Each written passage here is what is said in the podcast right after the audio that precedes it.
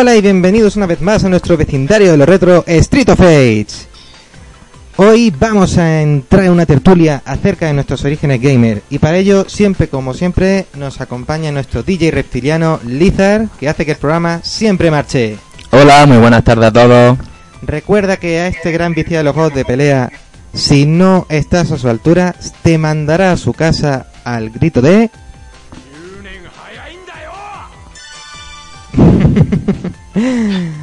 También, como siempre, nos acompaña de nuevo Rico con su stick bajo el brazo. Buenas a todos, ya estamos de nuevo aquí, al final de temporada. Y esto va a ser la hostia. Y da igual, David, donde mire, porque sabes que tengo Master Race en mi cabeza. Como siempre nos acompaña Rico, este colaborador del Reino Neverland, con su canal de YouTube también, donde aparte ya de Bloodborne y Dragon Age Inquisition, ¿a qué está jugando? Al Final Fantasy Heavensward, que va a llegar ya mismo. Oh, Dios mío, Final Fantasy. Y como siempre también nos acompaña Peque, que es nuestro nexo con la actualidad. ¿Cómo estás? Bien, Wow. yo con mi marcha, como siempre. Peque, como yo esta semana le he metido un sablazo a, la a las rebajas de verano de Steam, ¿verdad? 55 dólares, 55 pavos. Eso, Bueno. eso es poco, pero bueno. Y Yo creo que no tengo alma, no me he gastado todavía nada. bueno, y hoy por suerte tenemos dos Para, para, invitados. para mí, para mí Steam es esto. Me he equivocado, bueno, sigue. Bueno, hoy por suerte también tenemos dos grandes invitados y empezamos con el señor David Skywalker, creador del videojuego Indie Free Hosting. Yeah. Buena, Muy buenas, David, buenas. bienvenido. encantado. Encantado, estás con vosotros. Hombre que ya desde los 80 ya también tenía su colección de juegos retro y va a ser un gran exponente en este tema, que sí. Bueno, a ver si, a ver si, si no soy más viejuno del lugar, que seguro que Sí, sí. hombre, estamos, somos todos aquí viejunos. También tenemos una gran invitada, amiga nuestra, escritora novel y gran dibujante, Sana Barton, alias Inercia en los dibujos de la página Brutal. Muy buenas, Buenas. tardes y muchas gracias por estar con nosotros, Sana. ¿Cómo estás? Bueno, gracias a vosotros por invitarme. Un aplauso para ella. La verdad que estamos encantados de que estés hoy aquí con, con nosotros. Gracias. A aportar eh, granito así femenino a la tertulia. bueno, a ver qué podemos sacar en claro hoy con ese granito. Bueno, Pues vamos a hablar de muchas cosas, la verdad. sí, porque sin más dilación vamos a empezar a hablar y empezar este debate con el que queremos volver a esa época en la que ¿Estamos ahora- todos? ¿Estamos todos ya? ¿Estamos todos? Sí. Ya estamos todos. No falta nadie más que yo recuerde. Y sin más dilatación en el tiempo, vamos a empezar esta tertulia, ¿de acuerdo? En la que vamos a hablar, pues, de cuáles son nuestros orígenes gamer. Y, cómo no, ¿os acordáis cuando erais pequeños? Y yo, por ejemplo, me acuerdo cuando pedía 5 duros a mi padre para jugar ese primer videojuego del que yo tengo memoria, que era el Pole Position, un juego de Fórmula 1 y jugaba en las recreativas de mi pueblo, Lanjarón. Pueblo en el que, mira, tuve mucha suerte porque verano tras verano las recreativas más importantes fueron a parar allí. No sé cómo fue con vosotros. Cuéntanos, Juanpe. Eh, aquí, bueno, aquí en Maracena, en el pueblo, había también un salón recreativo. Estaba enfrente del colegio. ¿Sabes? Se llama Eso es marketing. marketing, ahí está lo puro. En plan de, eh, salgo del colegio, ¿qué voy a hacer? Eh, ese sonido que suena, oh Dios, oh Dios, oh Dios. Y luego Kino Fighter, venga, vamos a jugar Kino Fighter. no, pero aparte, yo por ejemplo, el primer juego que he jugado yo en mi vida ha sido eh, el, el Omumi. El Omumi de, de Amst- Amstrad, bueno, que era un ordenador, para los que no lo sepan. ¿Por qué no Eh, escucha aplausos? No lo entiendo. es verdad, es verdad, aplausos. Voy a, voy a, buscarlo aquí, aplausos ya.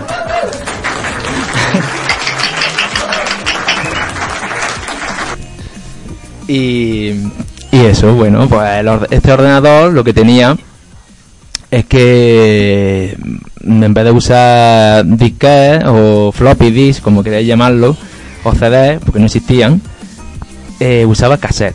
Cassettes de estos de música de toda la vida, cassettes magnéticos. Y, y bueno, y de las marcas así más o menos baratas y que tenían muchos juegos, pues como el Ubisoft de ahora, No, no, no, corrige, que estos juegos eran completos, no eran de Ubisoft, ¿eh? No, no, no, no lo el. Ubisoft, de antes- el, el- el Ubisoft que había antes era Amsoft, que me acuerdo yo que las cintas eran negras. Amsoft, me tengo ahí una pila, bueno, eran juegos que se cargaban muy rápido, como el Omumi, había otro que era el, el General Jack Smith o algo así, no me acuerdo. Eh, y bueno, pues eran juegos muy rápidos, que se cargaban muy, muy rápido y, y bueno, eran juegos muy corticos, era lo que había antes. ¿Puedo hacer una corrección? ¿Puedo Dime. hacer una corrección? Dido, No, eh, sí que había, en CPC sí que había discos, lo que pasa que eran de Sí. 3 pulgadas y era Sí, versión sí, sí, es verdad, vaya de disco. 6128. Pero vamos, que, que la versión esta de cinta fue casi de las primeras con el Spectrum. Por- Por eso, por eso estoy diciendo. Yo sé que había mm, cassettes que no eran cassettes, eran como las tablets de ahora, que en- enormes. Y bueno, también tenía para puertos de impresora y podía hacer lo mismo que puede hacer con el Windows ahora, con podía hacerlo antes. Pero bueno, te venía un, un tocho, una, biblia de para aprender a usar los programas y eso pues era muy tedioso. Lo más fácil era control intro, que por ejemplo en, en, en por ejemplo, te salía mm, pon el juego y dale al play y le das un botón y ya está, ya a cargar. Y eso, lo malo que tenía estos juegos que tenían que cargar. Te iba, ponían el juego a cargar, te iba a terminar un bocadillo, volvía y, y jugaba. Hombre, aprovechando un poco la contemporaneidad de ese de esa época, el que también nos puede hablar muy bien de esto es el señor Skywalker, porque ya me has hablado tú de tu colección de ordenadores antiguos. Cuéntame un poco, ¿cuáles fueron tus primeros A juegos? Si tengo que decir lo primero que jugué, que como yo soy aquí el más viejote, eh, lo primero que jugué fue eh, mi abuelo me llevó una, una mañana a un bar y en ese bar por un duro, que no sé, ya aquí seguramente ya aquí todo el mundo ya lo ha dicho, habrá salido corriendo. Espérate, ¿no Eh, será la máquina esa que tienes que mover el volante? Dime que no. No, bueno, de, de esa había en el sitio donde era. Que movía un volante y ibas manejando el, duro por un para otro. Sí, sí. Esa, esa. En el bingo ese había, había por ejemplo, esa del volante que echaba un duro por Sí, arriba. sí, y ese- ese yo también. También jugado yo, eso, eso, eso es, Ese eso, eso es muy un épico. eso Sí, sí, esa, esa, esa, esa máquina era muy épica. Pero en arcade en sí, el primer juego que yo vi y que pude jugar eh, era el, el Galaga. No sé si conocéis Galaga Sí, Galaxia. sí, Galaga Galaxia. Pues esa fue clásico. la primera máquina arcade que yo vi por, de pequeño, que casi no llegaba a los botones, pero sí que lo recuerdo bien. Esa fue, ese fue mi, mi primer arcade. Qué genial. Y Reiko, señor de Lucena. Sí, ya ves. Antiguamente era de aquí, pero bueno. Nada, mi inicio. Creo que re- creo recordar que yo sería un crío cuando jugué mi primer videojuego, que era un juego de Fórmula 1 también, cuyo título desconozco, que era de la Atari de entonces. Y, ah, y creo que ese fue encima la primera consola que me que llegó a mi casa. Pues me da que... Aparte, Sí, ya, de ya, sé yo cuál es de MSX. Fórmula 1, lo he visto yo. Ese, ese es de los mejores que tiene Atari. La El que Atari, es como un la, Scalestri. la, la, la ST, esa, la primera de todas. sí, Sí, sí, era con vista de esta persona por detrás. Sí, y sí, estaba el circuito, estaba bastante curioso. A la tecnología estaba entonces. Y una MSX que nunca le pude sacar jugo, cosa que estoy intentando hacer ahora, intentando rescatar cartuchos viejos y tal. Pero bueno, eso mismo, mi inicio fueron Atari, fueron la típica recreativa del pueblo, en el que, bueno, se tiró muchos años sin cambiar mucho. La típica recreativa de 16 bits, juegos clásicos como el Aya the Round, Kylan Dinosaurs, etcétera Y ahí sigue todavía viva la, la recreativa, so, vaya a Lucena, podéis visitarla. Pero no esperéis nada nuevo. Esa recreativa lleva ya como que 15 años sin actualizarse Mejor. y poco más. Claro, ya una vez llega a Capitales o a Fuengirola, cuando yo fui a unos recreativos que había en Fuengirola entonces, ya veías máquinas, rollo Marvel Super, Su- Super Heroes o Guilty Gear original y tú, joder, que está a otro nivel. Madre mía. O sea, que tienes una MSX en tu casa, ¿no? Sí, Sabes que eso, es, eso es una joya. Es un tesoro. La, le he ofrecido mucho en su acta. No, quédate, quédatela, quédatela, a mi caso. No, no, no, no te separes de ella. Y bueno, por aquí vamos, el señor Peque, nuestro Peque. ¿Cuáles fueron tus primeros juegos, campeón? Mm, Con decir, a ver, mis primeros juegos, yo soy del 92, mi primer juego fue Pokémon Rojo, no, en sí no toqué una recreativa, toqué bastantes recreativas porque enfrente mía vi- vivía un alguien que, que vendía las recreativas a los bares. Entonces el taller estaba aquí al lado y era el niño bonito, el niño bonito porque como todos los hijos suyos eran mayores, pues Claro. a mí me directamente me cogía y me bajaba allí al taller. Era, era la, la- el que probaba las máquinas. Que testeaba las máquinas. Sí. Ostras, qué enchufe más bueno. Sí, pero cuando era pequeño no, no iba mucho, cuando ya cuando tenía 8 o 9 años, Mm. que ya tenía más o menos algo de cabecilla, pues sí que me bajaba todos los fines de semana ahí con los amigos. Qué guay. Pero no te acuerdas así más o menos el primero que jugaste, así más o menos para que probaste. Algo que te venga, el primer No, recuerdo de infancia. Me acuerdo de uno del oeste que es que era... Sunset era- Rider. era- eran dos y eran... Pasarse esa recreativa nos la pasábamos 5 o 6 veces A ver, tarde. era un juego que tú lo veías desde las espaldas de ellos, te pegas tiro. Sí, Eh, cabal. sí, yo creo que sí. Pero no me acuerdo del... Uno del, uno del indio y el otro del vaquero. Van pegando tiro y tirando granadas. Y es una estética Mm. steampunk. Mm, ese no lo he visto yo. Es chulísimo, ese estuvo en mi pueblo. Si es que te dije que en Lanjarón estuvieron casi todas, casi todas las recreativas. Luego cuando vine a vivir a Granada, Cuando- estuvieron las recreativas de Malto, Stanley. Joder. Cuando cerraron, cuando cerró la, la empresa, me dijo que cuando tuviera espacio o algo me regalaba una recreativa. O sea, cuando, cuando sea, le puedo decir Madre una mía. recreativa para mí. O sea, tiene allí guardadas recreativas a más. Ya, pero yo quiero una. Qué guay. Y si de algún día puedo, pues me la traeré. Hazlo, hazlo, hazlo. Que con, con- con quedarme con el armario me basta. bueno, y vamos a ver, creo, a ver, no sé si está por ahí. La señorita Sana vuelve a estar con nosotros. Sí, por supuesto. Señorita Barton, ¿cuál fue su primer juego que recuerda usted? Pues de recreativas yo puedo decir que he jugado bastante poco, porque también tenéis que entender mi posición de que como soy una chica, los padres por lo general, y sobre todo cuando yo nací, eso de los videojuegos era algo muy nuevo y no estaban muy por la labor de encima darme dinero para jugar a recreativas, pero sí que recuerdo algunos juegos de estética, a lo mejor Samurai Shodown, en las recreativas del bar al que solían ir. Padres. Pede, me está diciendo que tu primer juego que has jugado en tu vida ha sido el Samurai Shadow. Dime que sí. De esa estética he dicho, es decir, yo no, no recuerdo el nombre de- del título de ese juego, que, de la máquina recreativa que estaba allí en ese bar. Pero recuerdo que eran juegos de pelea, de hecho. Ahora mismo lo que pasa es que eso. E- Era merecido. Paga un poco de tiempo, pero bueno, pues nada. un poquito de tiempo, sí. Pero que eso, que a lo mejor el primer juego al que eché una partida fue un fighter de cuyo nombre ni siquiera puedo recordar. Pero primer videojuego con el que sí que me enganché, si podría decir perfectamente, que fue con la Game Boy Color, que en su momento fue un bombazo con el Pokémon Plata. Wow, lo que, ves. lo que rela- es relativamente bastante tarde. Cuando no, Espera que la he liado. cuando los chicos de, de mi edad, bueno, cuando estaba yo en primaria y empezaban a jugar al Pokémon amarillo y estaban todos locos porque les perseguía un Pikachu por el campo, yo tuve que esperar unos cuantos años más tarde a tener ese revolucionario juego que era el Plata, en el que además había 150 Pokémon más o algo así. Y. Exactamente. Y podría decir que yo empecé bastante tarde y que ese fue mi primer videojuego al que sí le dediqué horas. Y que era realmente mío.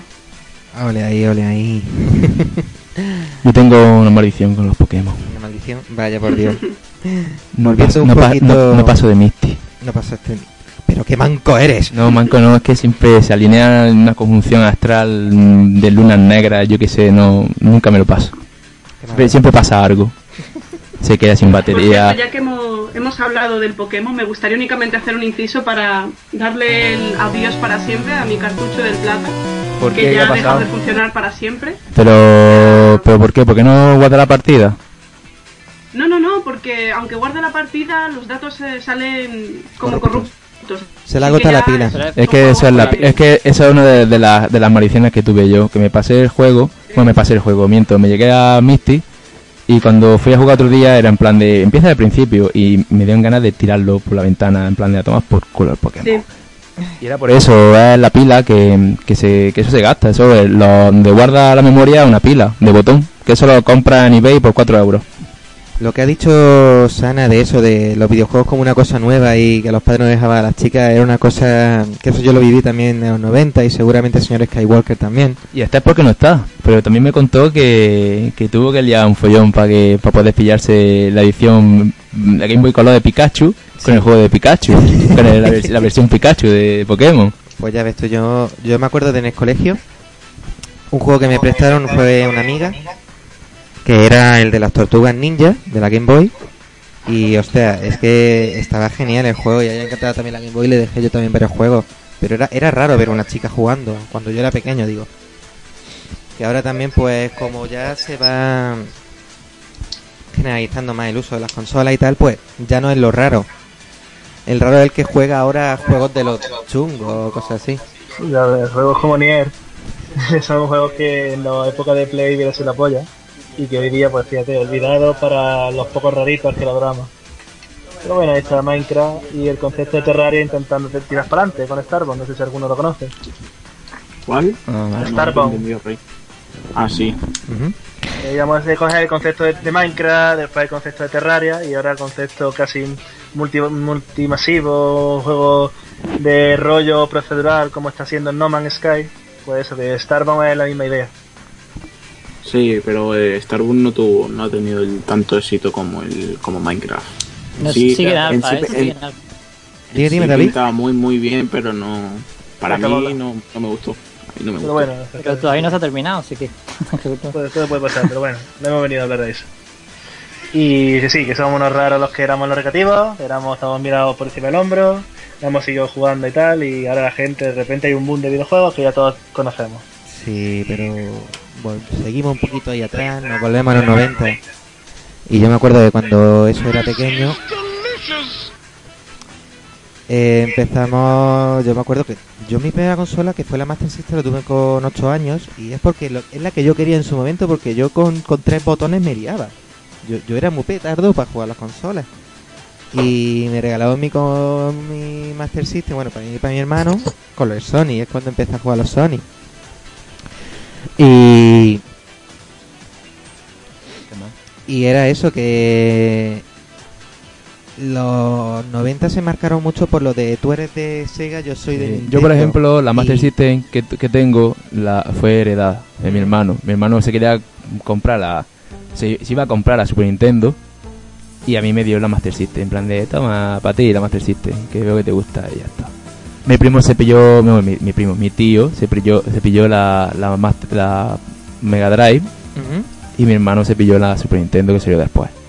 Y ya fue eso el pique de que yo tengo esto, es que no sé qué, que esto se ve mejor, que se escucha mejor, no sé qué, no sé cuánto. Sí, yo me acuerdo, por ejemplo, en clase había un chaval que era un poquito, pues, el niño rico típico de la clase que venía vacilando un poquito y me acuerdo cuando nos vacilaba de la Game Boy con el Tetris. No, pero el caso cuando era la novedad y dejándonos jugar un poquito a la Sí. Tetris, pero dejarle ver jugar a él. ¿Sabes? ¿Sabes? Eso lo has vivido tú. Ay, en plan, don't touch me. En en plan, alucinad con mi ara, con, con, con mi, eh, con mis juegos. El caso es que, claro, en Sega, la, la gente al principio, cuando, cuando salió la Mega Drive, como mm, eran juegos de recreativa, Ujú. el Arcade B, el Outrun, todos estos juegos eran de arcade.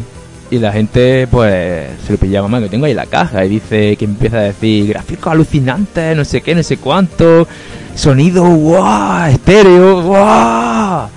Y dices, pero bueno, Ujú. ahora lo ves y te hace y te causa risa, pero bueno, antes lo que había. Como La tecnología que había entonces. aquí. Por eso. Antes flipábamos con los colores, los chips de sonido y ahora nos quejamos por si una falta de resolución o una falta Sí, de sí, textura. sí, sí.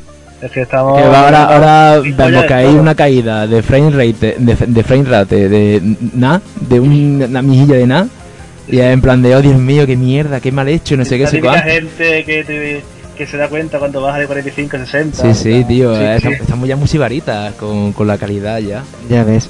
Y resto de invitados, ¿os acordáis de cómo era en el colegio vuestra vivencia de los videojuegos con la gente? Contadme.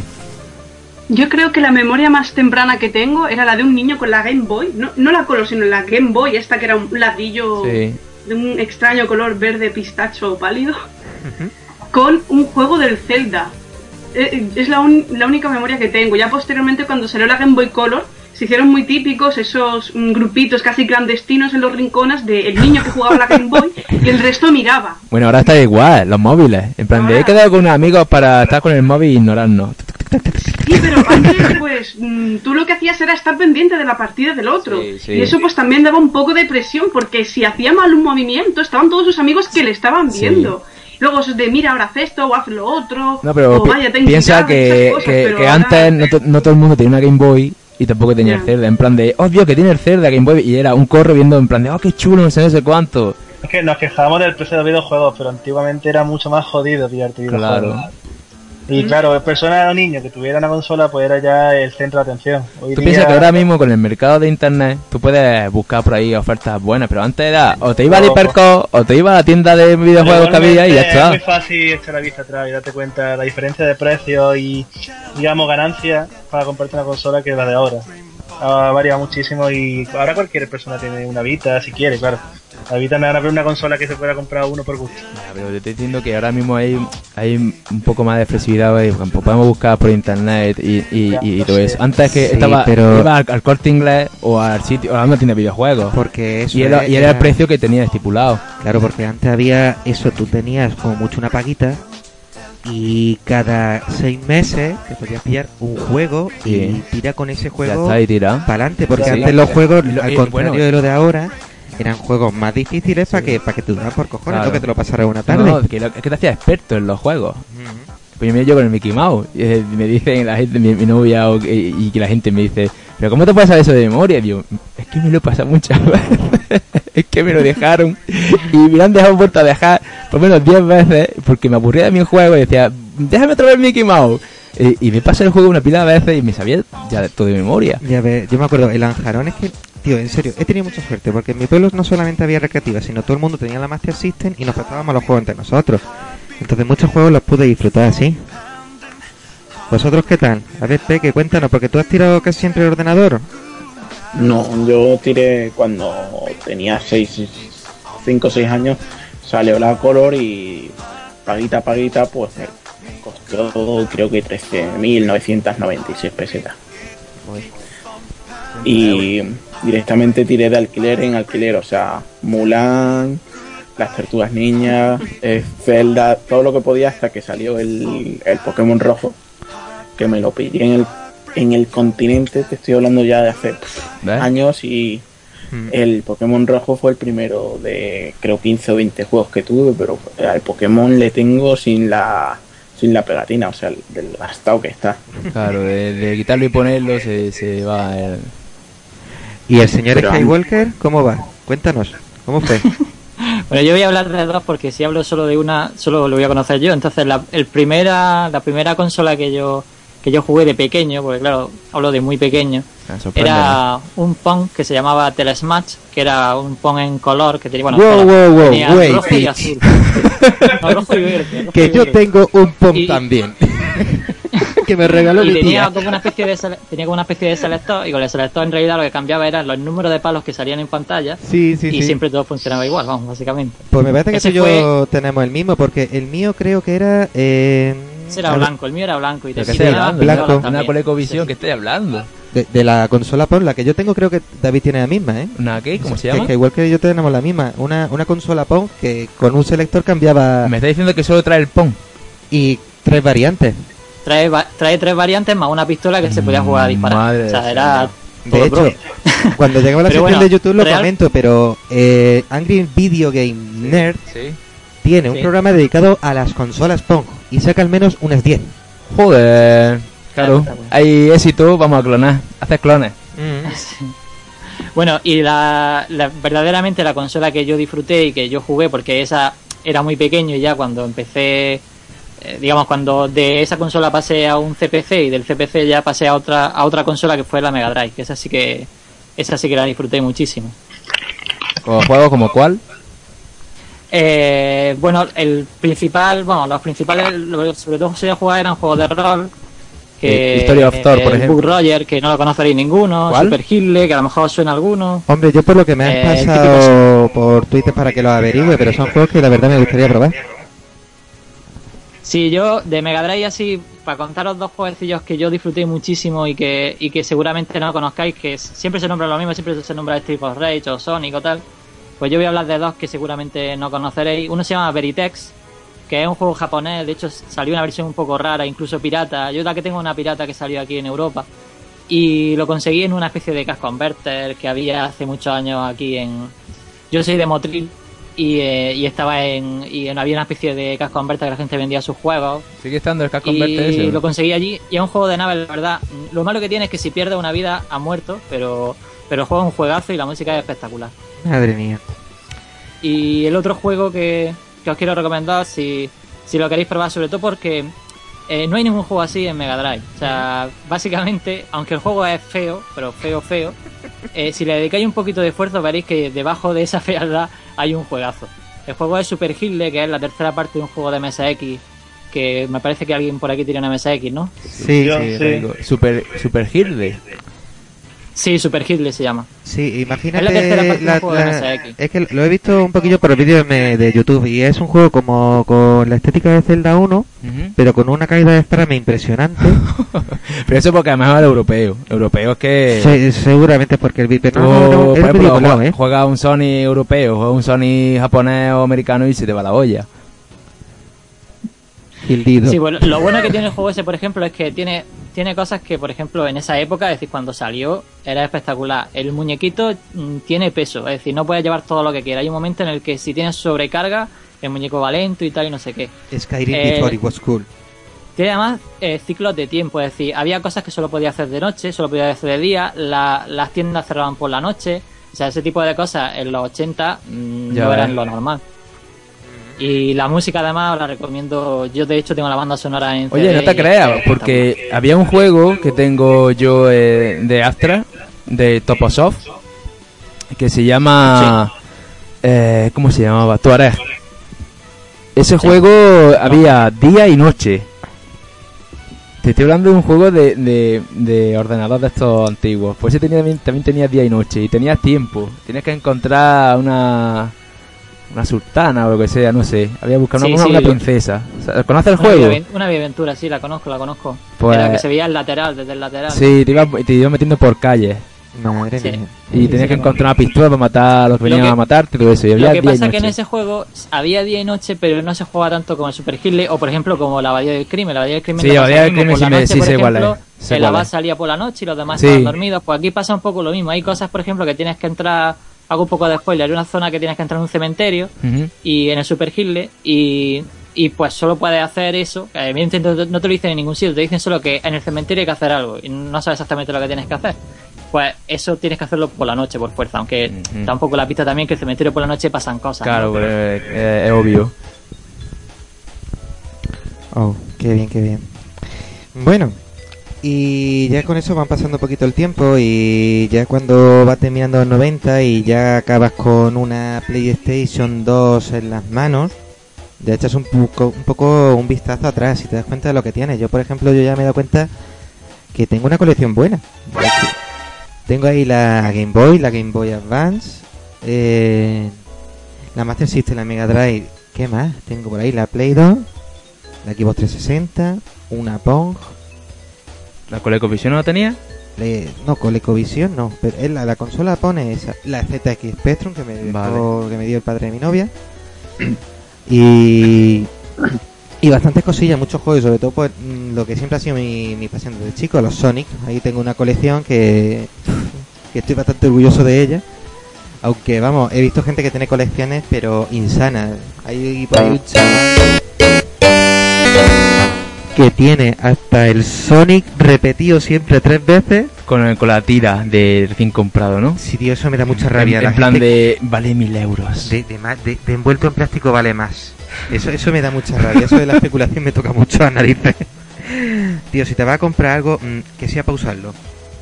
Eh, me vale que tengas una copia de reserva, por si te jode el cartucho, lo puedo entender, pero tener 4 o 5 como yo he visto ya Hombre, uno, puedes tener, puedes tener tu copia en plastiquito para tener en tu así, para que no se toque, más que mía la tengo. Y luego puedes tener la que, la que soba, Ya la que soba y la usa. A mí durante los 90 me pasó una cosilla, que es que yo, como siempre me había encantado Sonic y no había tenido todavía una Mega Drive, pues cuando ya por el 96 tuve mi primer ordenador, en ese tiempo salió el Sonic Knuckle colección para PC, que era el Sonic 3 con el Sonic Knuckle, y yo me lo, me lo instalé en el ordenador y empecé a jugarlo. Y de primera me llevé un chasco, porque claro, yo venía de haberme leído esas revistas de los 90, que eran hobby consolas, las superjuegos, y las superjuegos Te he dado sin querer. tenía uno eh, te venía siempre con sus vídeos promocionales y el vídeo de promoción del Sonic fue un poquito estafa y os lo digo claramente Superjuego en ese momento me sentí estafado porque el vídeo del Sonic 3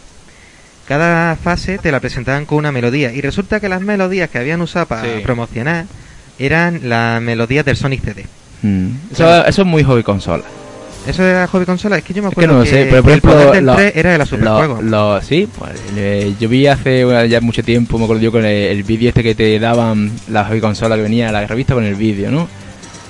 Y cuando estaban anunciando los nuevos juegos de Nintendo 64 y te pusieron el del Cerda, estaban anunciando el Cerda, y te ponen una, can- una canción ahí en plan medieval, que ahora no me acuerdo del grupo, y era todo épica. sí Luego te compras el juego y obviamente no se iba, iba a salir. Eso era, era eso, es manipular a la gente con, con canciones que, que no van a salir del juego.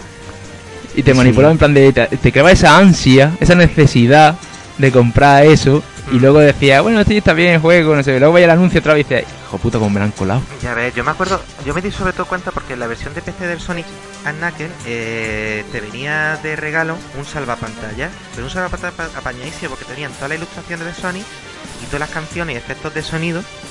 Y claro, y ahí veo una carpeta que es Sonic CD y empiezo a escuchar las melodías y digo, hijo de puta, que estas son las que escuché en el vídeo. Qué cabrón, han metido las del Sonic CD.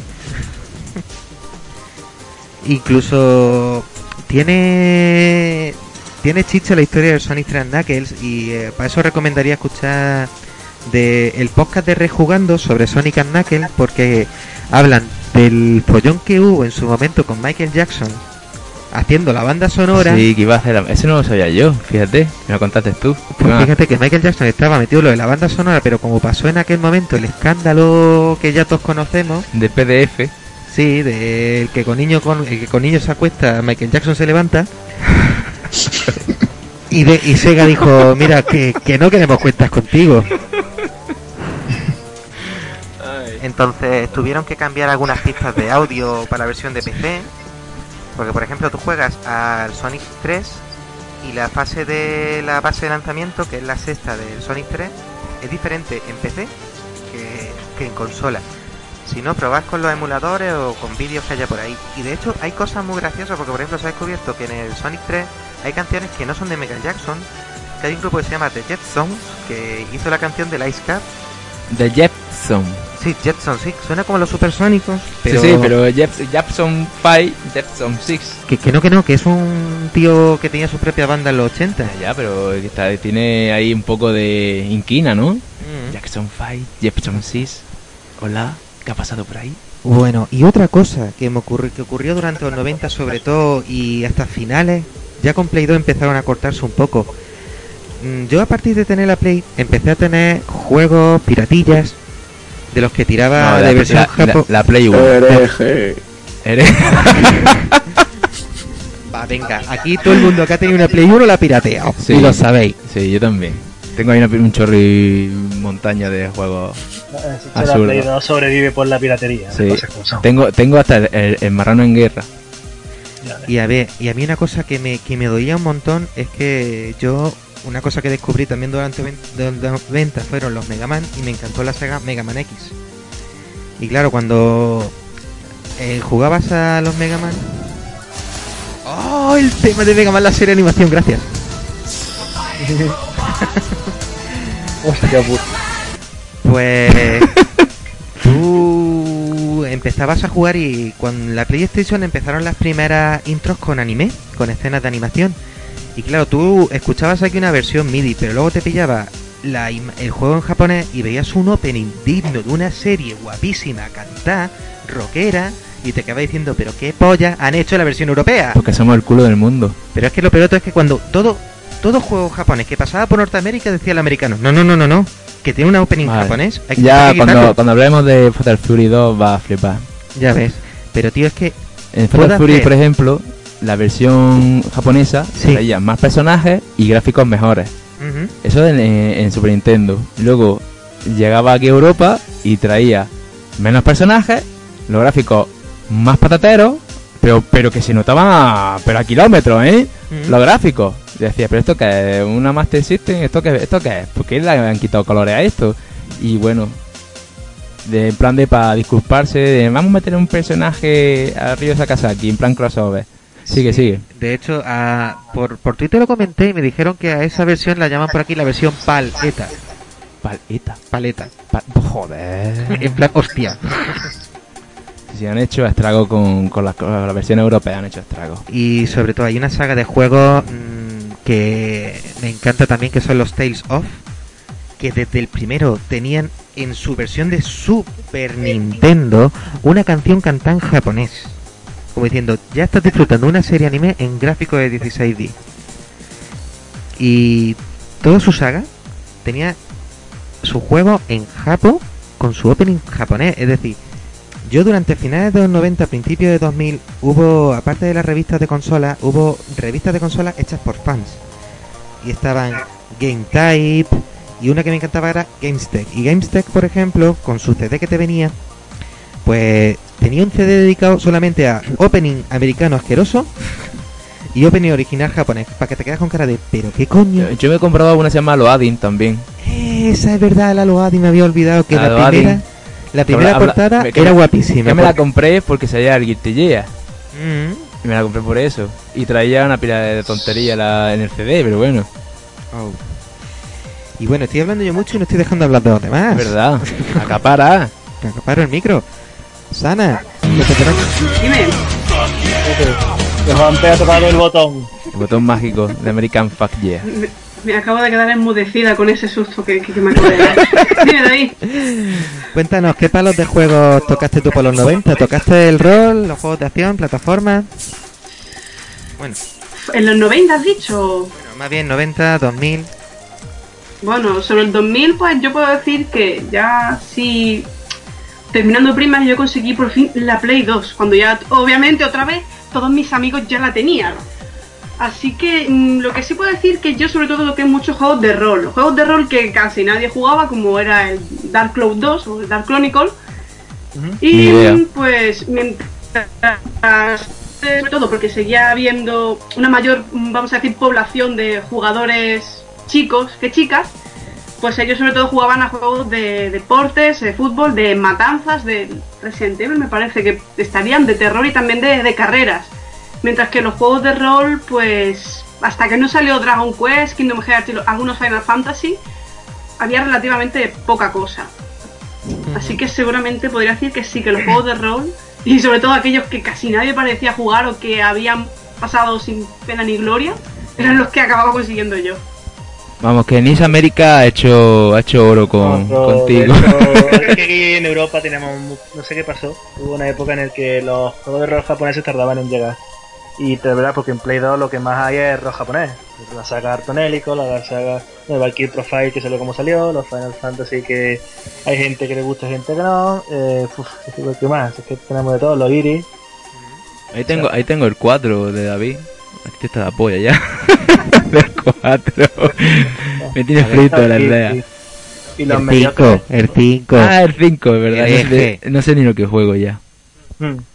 Y lo- creo que eran los, los ateliers, creo que también salieron en Play 2, al menos eran no. los mediocres. Y bueno, Sana, eso, ¿a tu colección de consolas que va? ¿Solamente por la Play 2 o algo más tienes por ahí, aparte de tu Game Boy? Mm, Pues diría básicamente que la Game Boy Color, que bueno, ya está para enterrarla. Más tarde conseguí la SP, que también sufrió un terrible accidente, y podría decir que ahora mismo de consola solamente tengo lo que es la Nintendo DS, la clásica, la primera, la que es casi un ladrillo, Ah, la PSP ah, bueno. que está medio muerta, la Play 2 y la Play 3. Es decir, que yo estoy como siempre por detrás. Está Y bien. realmente está de bien. colecciones Bueno, de bueno. juegos podría decir que la colección a lo mejor de juegos videojuegos que más tengo serían Final Fantasy que tendré a lo mejor un total de cinco títulos. Está bien, está bien. Una buena, buena cifra. Y bueno, también siguiendo preguntando de colección, Reiko, cuéntanos, ¿tu colección cómo va? Hombre, mi colección ahora está pegando subidón, aunque considero que estoy muy, muy saturado de juegos. No dispongo del tiempo para disfrutarlo, pero imagino que todos los presentes estaremos pasando por eso. Pero de verdad que la colección se empezó a animar bastante a partir de, pillar la Play 3. Ya te digo, porque yo arranqué con un Atari, la Atari, se, se- la Atari desapareció, la MSX desapareció, pues la he vuelto a encontrar. La Mega Drive la tengo ya lamentablemente medio muerta, medio vendiendo piezas y tal. La Game Boy también la perdí. Rico, has, si has quieres- ven- has vendido Rico. la Mega Drive en piezas. Rico, Eh, no, la tengo entera, pero tengo que repararla, dime. si que era un MSX1 lo que tenía, Sí, Sony MSX. pues creo que tengo uno de sobra. No sé si, si funciona, lo puedo probar, pero si lo quieres es tuyo. ¿Un, ca- un cartucho? No, no, un MSX, un No, ordenador. si, la, si yo tengo Sony MSX a estrenar. Ah, vale, vale, por eso te decía que si no lo tenía yo te lo Pero no a es por nada, eh, David, no, no, no la guardes muy pronto, que ya está mirando. Juan te me está mirando con unos ojos de cordero. Estoy viendo ahí en plan de.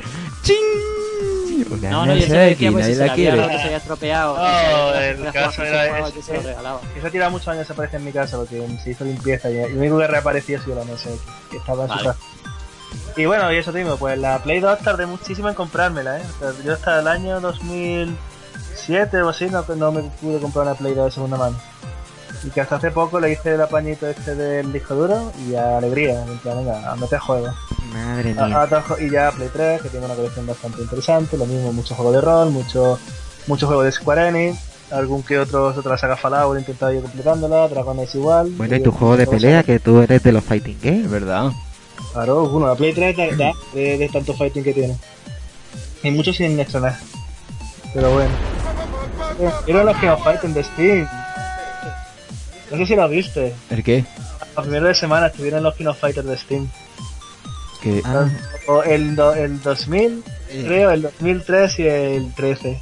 no, pero no, no, no. En el pack que venden en Steam era 98, un 2000 y el 13. Eso, lo- eso Ultimate y el 2003. ¿Pero tiene para jugar online? No lo sé. Cuenta de fuera. pues el, el 13 sabes que tiene online. Que le den por culo. Si no tiene online, me lo compro para Neo Geo. Para que, que tener una cosa ahí. Ah, yo pasé Bueno. por, bueno, eso. No, porque por ejemplo, yo tengo el, el de Play 3. Pues se puede, puede jugar online. Y eso es lo suyo. No, pero en verdad tú y yo, que hemos jugado por experiencia, sabemos que como juego local no hay color. Ya, eso sí lo sé. Eso. Tú y yo nos hemos picado bien. Y aparte de eso, pues bueno, ordenador también tuve en su día, pero después no sé qué me pasó. Que el ordenador que tenía entonces se quemó y ya pasé de ordenador para jugar. Directamente ya prefería tener una consola y a tomar por culo. Hasta, hasta hace poco. Ah, Ahí me tenéis dando todo el asco. Espérate, espérate, espérate, espérate, espérate. ¿Y qué ha pasado? No sé, no escu ¿o escucha lo demás? A ver, no sé si David, Peque. Pues me gustaría ver, saber. ¿qué, qué es lo que ha, sobre- pa- qué es lo que ha pasado con la Play 4? Bueno, Play- bueno, bueno, lo que ha pasado en la feria de L3. Resumen. ¿Qué es lo que ha pasado? Es, es- O la, o la acaban de vender. Así que ya Llévanse todos al tren del hype. Voy a poner ahí el, el, el cartucho de audio del señor ahora que una entradilla muy guapa. Ay, Ay, por Dios. Sí, es que- bueno, ya Hombre, ahora al ya E3. llegaremos, pero yo tengo Porque- un hypeazo, Dios. No, no, la No- gracia no, es puedo que mirar a YouTube. lo que ha pasado este, este año con el E3 es que ha salido luego el meme de nuevo de Robbie Williams cuando sale de Jumanji con lo de Final Fantasy VII, otro Need for Speed. ¿En qué año? ¿En qué año estoy? De hecho, aquí pensando bien en ello, os acaban de colar tres, tres leyendas de internet respecto a los videojuegos y os lo han sacado en una feria. Lo han cogido el remake de Final Fantasy VII, el Shenmue 3 y el The Last Guardian y lo han sacado en vuestra. Hostia, eh. Después de haber sido una leyenda. En plan de si esto ya es una leyenda de internet, no va a salir nunca, vamos a seguir haciendo chistes como estos mundos que lo deja letras. Pero lo siento mucho. Pues- Eso pues como Capcom con de Sheldon. que. ¿Cómo, cómo, cómo? Repite, David, repite. Que imagínate que el, el nivel de desesperación que tienen ya por, por llamarnos la atención. De Que verdad. tienen que recurrir a eso. De hecho, Square tiene una crisis creativa bastante importante, se nota. Sí, Yo veo innecesario sacar un remake de Final Fantasy VII por mucho que digan. Y luego lo del Kickstarter de Shenmue 3, también lo bien necesario. Si de verdad tienen ellos recursos, que lo, que lo hagan y se sacrifiquen y- o se No, ríen. no es, no es realmente no es por recursos, es para poder vendérselo a accionistas. Eh, Con los 2 millones o algo así que piden, o que a lo mejor imagínate que sacan de 20, hecho- no tienen para hacer un juego. Claro. Sí, porque ya una vez hablando contigo, es que igual que me contaste eso, que no, que, que el Kickstarter es más bien un pulso a las compañías y decir, mira, que hay gente interesada, que no es por el dinero que Sí. pueden recaudar.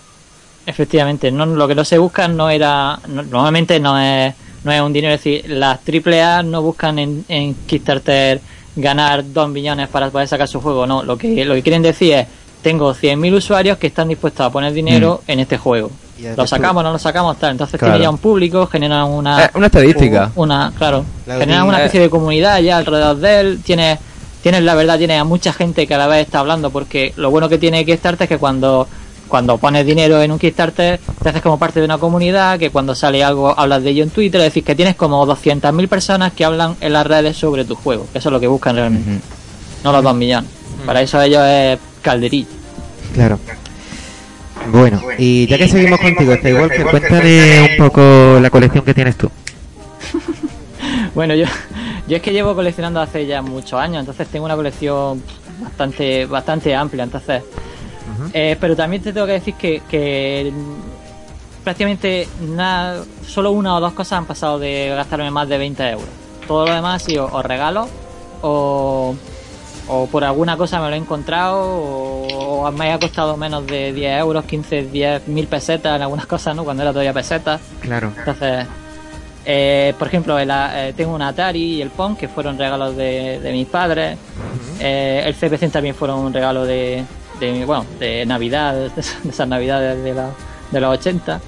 Eh, un Spectrum, por ejemplo, que me regalaron, o sea, me regalaron, me lo dieron por mil pesetas. Un Spectrum, tengo un Goma, otro de cuando ya salió con el teclado profesional, que ya era, vez de Sinclair, ya era de Astran. Ujú. Eh, de, Mega, de Sega tengo la Mega, la Master System, la Saturn, la Dreamcast. Además que tú... Y con todos tengo juegos, con todos tengo unos 15 o 20 juegos de cada uno, siempre lo que más me gusta de la plataforma, Eres- no lo tengo eres- todo ni lo busco. Eres ceguero, ¿no?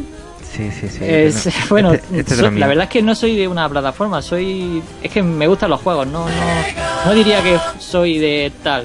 No, hay juegos que me llegan y me gustan y hay otros juegos que no me gustan y la plataforma muchas veces es un vehículo, no es Mm.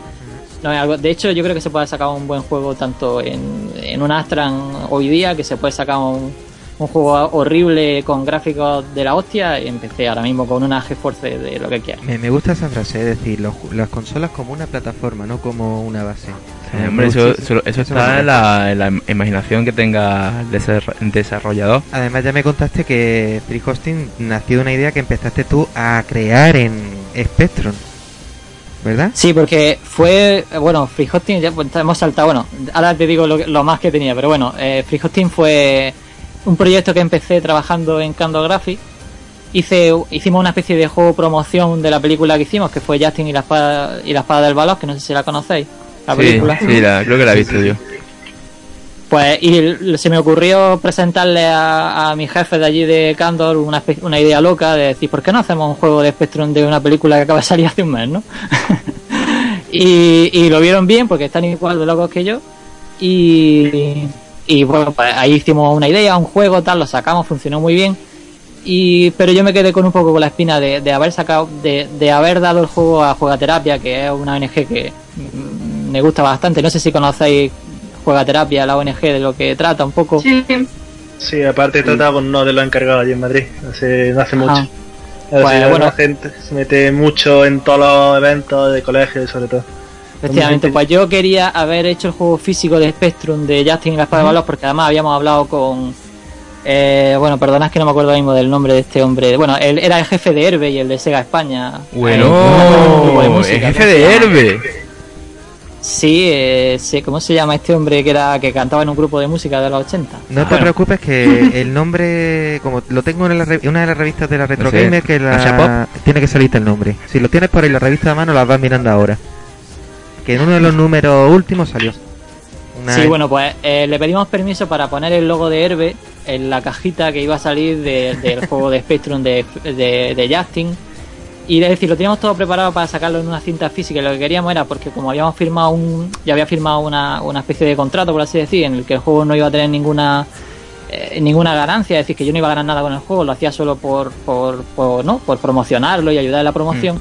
Pero se me ocurrió que como la gente tenía mucho interés en, en tener el juego físico del juego, Paco Pastor, efectivamente, muy bien. Eh, perfecto, maravilloso. Eh, pues se nos había ocurrido de esa, esa, esa ganancia dársela a la jugaterapia por completo. Es decir, nosotros sacábamos el juego, eh, el juego lo hacía además la gente de. Bueno, hablamos con 1985 Alternativo y Eh, con la gente que hizo Brunilda. Esa- Esos son los que hacen el remake de, Sí, Efectivamente. Y nos dijeron que, que ellos eh, se ponían con nosotros, lo hacíamos y tal, pero el problema fue que, que justo cuando ya estábamos a punto de empezar el, eh, a- digamos, a sacar la cinta final, que ya estaba prácticamente en el máster, pues Candor tuvo un problema de concurso de acreedores y tal, no había dinero para llegar suficiente y al final cerró y claro, en ese momento le pilló justo el proyecto con jugaterapia y a mí personalmente me, me, me jodió bastante no poder, no poder, no sé si se puede decir joder, pero Bueno, no, tra- tranquilo, esto es para mayores de 18. eh, no poder hacer el proyecto con ellos porque ya había hablado con ellos, estaban muy avanzados, estaban ellos ilusionados, nosotros evidentemente también. Y se me ocurrió, eh, ya que no pude hacer ese proyecto con ellos, pues hacer nosotros nuestro propio IP, nuestro propio juego y hacer el proyecto que no pudimos hacer con hosting, pero haciéndolo nosotros, que fue free hosting.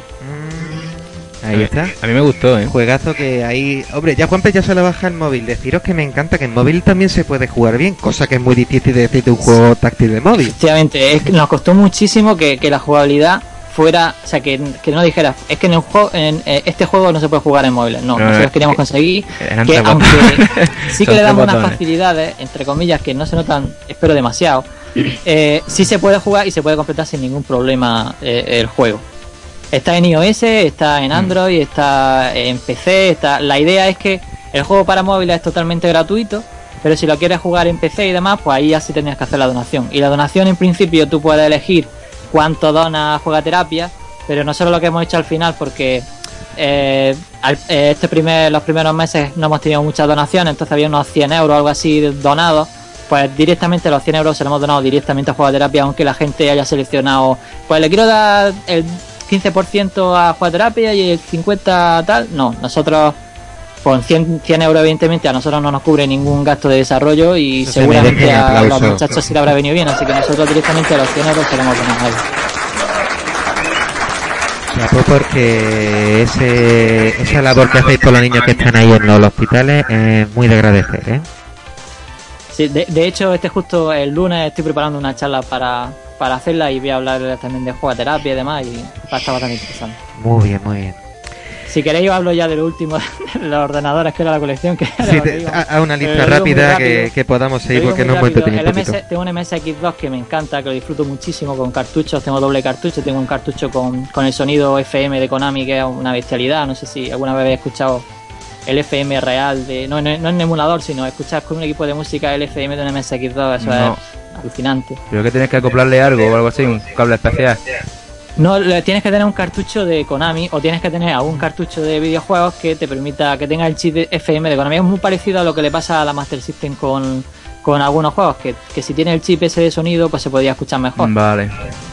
Y luego la, de, tengo la Super Nintendo con los cinco juegos principales, por así decir, que no hace falta ni que los nombres, la NES, la Nintendo 64, una Game Boy Tocha, una Game Boy Micro que me regaló mi mujer, Eh, una Amiga, que no sé si conocéis a la Amiga. Sí, amiga, que- amiga, amiga CD. Amiga PC.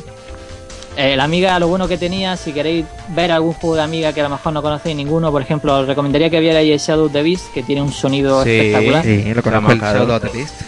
Bueno, yo jugué en Master System y era bastante perruno, pero sí cuál, sé cuál dice. Sí, es que no hay, no hay color, son como 10 planos de scroll que están funcionando en un ordenador que tiene 4 MHz y si lo veis es que se, se os cae todo al suelo, es que es espectacular. El Apple 2 GS, que n- supongo que no lo conocéis ninguno, es un ordenador americano. ¿Cómo- que lo cómo se llama? que tiene ¿Cómo se llama? Apple 2G se ha dicho. Sí, eh, Apple Ni 2 idea. GS, eh, No. eh, Graphic Extend o algo así, era como el GS lo que significaba.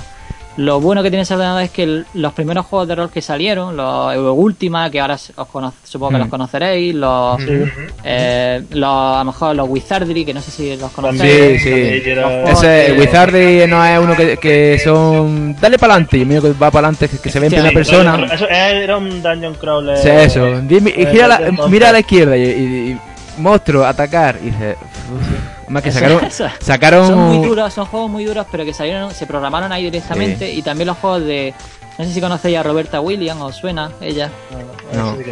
Roberta Williams es la creadora de los King Quest, de, de Sierra Online, de los juegos estos de Larry y demás juegos de, aventura gráfica. Pues dato sus primeros juegos salieron, eran una especie de aventuras conversacionales un poco eh, extrañas que la sacó para, para Apple II y como esos juegos son, son exclusivos de Apple II, pues yo quería tener uno y hacía, hace ya, no sé, tendrá ya 15 años. Los, lo no- Larry hay muchos lo Larry por todos lados.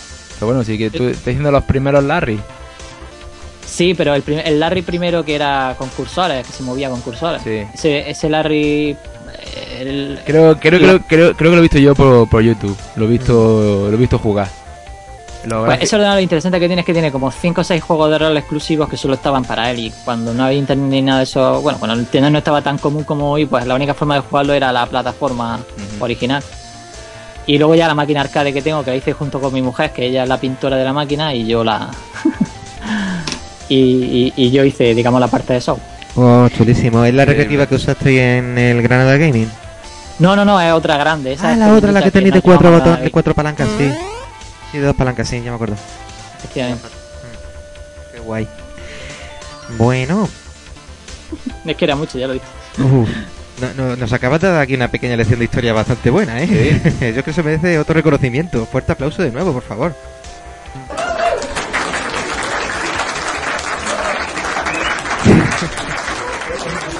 Bueno, también ya durante los 90 hay una cosa que sí tuve suerte y es que gracias... yo- yo no puedo decir lo que tengo. Ah, por favor. que ya te iba a dejar más apartado que a Peque. Eh, Perdón. ¿Qué pasa aquí? A ver, Bueno, bueno, voy a empezar. empieza que tienes tú hasta la caja original y todo de cada cosa que tienes. Venga. Venga. Voy a empezar con un poquito de música para empezar. Vale, vale. eh, tú, tú, tú te haces la ola a ti mismo y todo, ¿no? Tú como Sephiroth, que para decir... Lúcete. Pues bueno. Yo tengo pues el Astra CPC 64K, que tengo aquí con el modulador para tele para que se vea en color y tengo también el monitor en verde. Vale, eso es uno. Después tengo ya saltando ya el salto.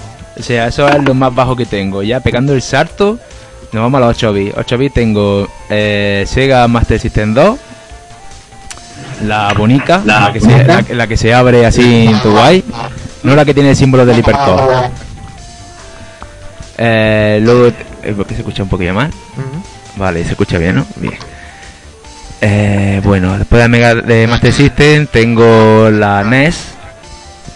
Tengo ya de 8 bits ya es, es lo que tengo. De 16 bits tengo más Mega Drive 2. No, Mega Drive 1. Que tengo la tocha esa. Eh, Super Nintendo. Y 16 bits ya está. No tengo más nada. Luego, luego, no, creo que no, no, ya está. Luego 32 bits, tengo, no, sí, 32 bits creo que viene el siguiente. PlayStation 1, eh, Sega Saturn y ya está. y la joya de la corona de 32. Me va a decir. ¿El, el Neo Geo? Por supuesto. ¿El Neo Geo 32? No, Yo no sé ni lo que tiene la Neo Geo. La Neo Geo salió como una de 16 bits, pero lo que pasa es que los tamaños de los cartuchos enormes. Yo no sé si es 32 eso o mm, no tiene catálogo. Si tiene, a, igualar a al menos, mejor, a lo mejor tiene 40 o tiene, no sé lo que tiene. para igualar al menos en potencia, solamente podía compararse a partir de PlayStation 1. A partir de ahí, y como, y como para que no hubiera apenas tiempos de carga, hablamos ya de Play 2. Bueno, vale. Vamos a, vamos a poner Neo Geo como, como animal de compañía, como 32 bits. Luego tengo la 64. Luego ya pasamos a 128, pues tengo Dreamcast, tengo Play 2 y ya está, no hay más nada. Ah, la Xbox no la tengo. No, la esa, Xbox no, no, esa, esa tengo. esa es pendiente. Esa la tengo. Pero es que, por ejemplo, Sana, Dime. tú para que lo entiendas, una Neo Geo es una consola de cartuchos y cada cartucho pesa aproximadamente medio kilo. No, menos. Pero Menos. casi. Porque No. cada cartucho, ti- hablamos de los 90, imagínate lo gordo que es ese cartucho Tú, para que tú tenga- piensas tú piensas que los cartuchos de, por ejemplo, el Street Fighter que eran, ¡Oh, Dios mío! 24 megas. Y la gente se tiraba los pelos con 24 megas en un cartucho. Pues la Neo Geo había juegos que lo mínimo eran 160. Y para meter tú 160, claro, un pendrive tiene un, un- un giga. ¿vale? Pero antes no había esa tecnología. Entonces, para tú tener esa memoria mm, hacerla posible, que podía mm, llevarla a un sitio a otro, pues eran cartuchacos. Tú imagínate, Sana, eh, una tablet de 7 pulgadas Sí, sí, sí, ya me hago la idea. Lo acabo de y, y, buscar. tres, y tres dedos de gordo. Eso era el tamaño que, eso es el tamaño que cartucho de Neo Geo. Bueno, pues supongo que haríais plazacos, ¿no? Ya te- para cargar el cartucho Así ya para, ¿no? para desmentir también un poco el mito del niño gamer gordo, ¿no? Yo creo que porque no se cabrías con unos brazos. Madre mía. No, sí, eh, bueno, tampoco pesa mucho, pero hombre, si te llevas 5 o 6 en, en una pila de así para arriba vertical, sí, sí hace ahí gimnasia. Y bueno, y ya pues de 128 tengo esas dos, y ya pasando 128, pues... Dreamcast. La Trinca ya la he dicho. La tinca La 128 Y eh, Play 2. y, y Play 2 y luego ya pues mm, la Play 3 y luego aparte portátiles tengo la Game Boy de toda la vida la, el ladrillaco ese y la Game Boy Advance. Ya está no tengo más nada. Ole, ole, buena colección tenemos. ah bueno me ha faltado la GameCube. Calla calla. Hostia, tú, la curva, yo también la tengo, joder. de 128 ah y la Wii también la tengo. Y hasta ya ahí me paro estoy buscando una Atari y una Xbox de las primeras Pero eso no es retro. Yo la Xbox sí creo que tengo dos o tres. Te puedo regalar una si quieres. Ole, David. Toma una Xbox, ¿qué cuántas quieres? Quiero medio que... Sí, no, no, No, no. eh, porque, porque se la iba juanqueando a los amigos y, al, y alguno se, se quedó sin recogerla por lo que fuera y porque no le interesaba o porque se compró otra cosa más nueva o lo que fuera y creo que tengo un par. Oye, pues la. Xbox está muy bien para convertirla en una mame, ¿sabes? Sí, sí. De hecho nosotros nos la llevamos cuando nos vamos de, caja, de casas rurales ahí en plan, nos llevamos la, la Xbox con mame y, y los DDR para hacernos Pa' hacer los Tío, pedazos, me- me, ha recordado a ese momento del monólogo del Club de la Comedia cuando Eva Dache dice, sí, me voy al campo a desconectar. pero, pero tiene wifi en el hotel. Igual. Es que es esencial, es esencial. Llevarse una consola, una tele y tal y estar enfermando allí tres días. Eso es esencial.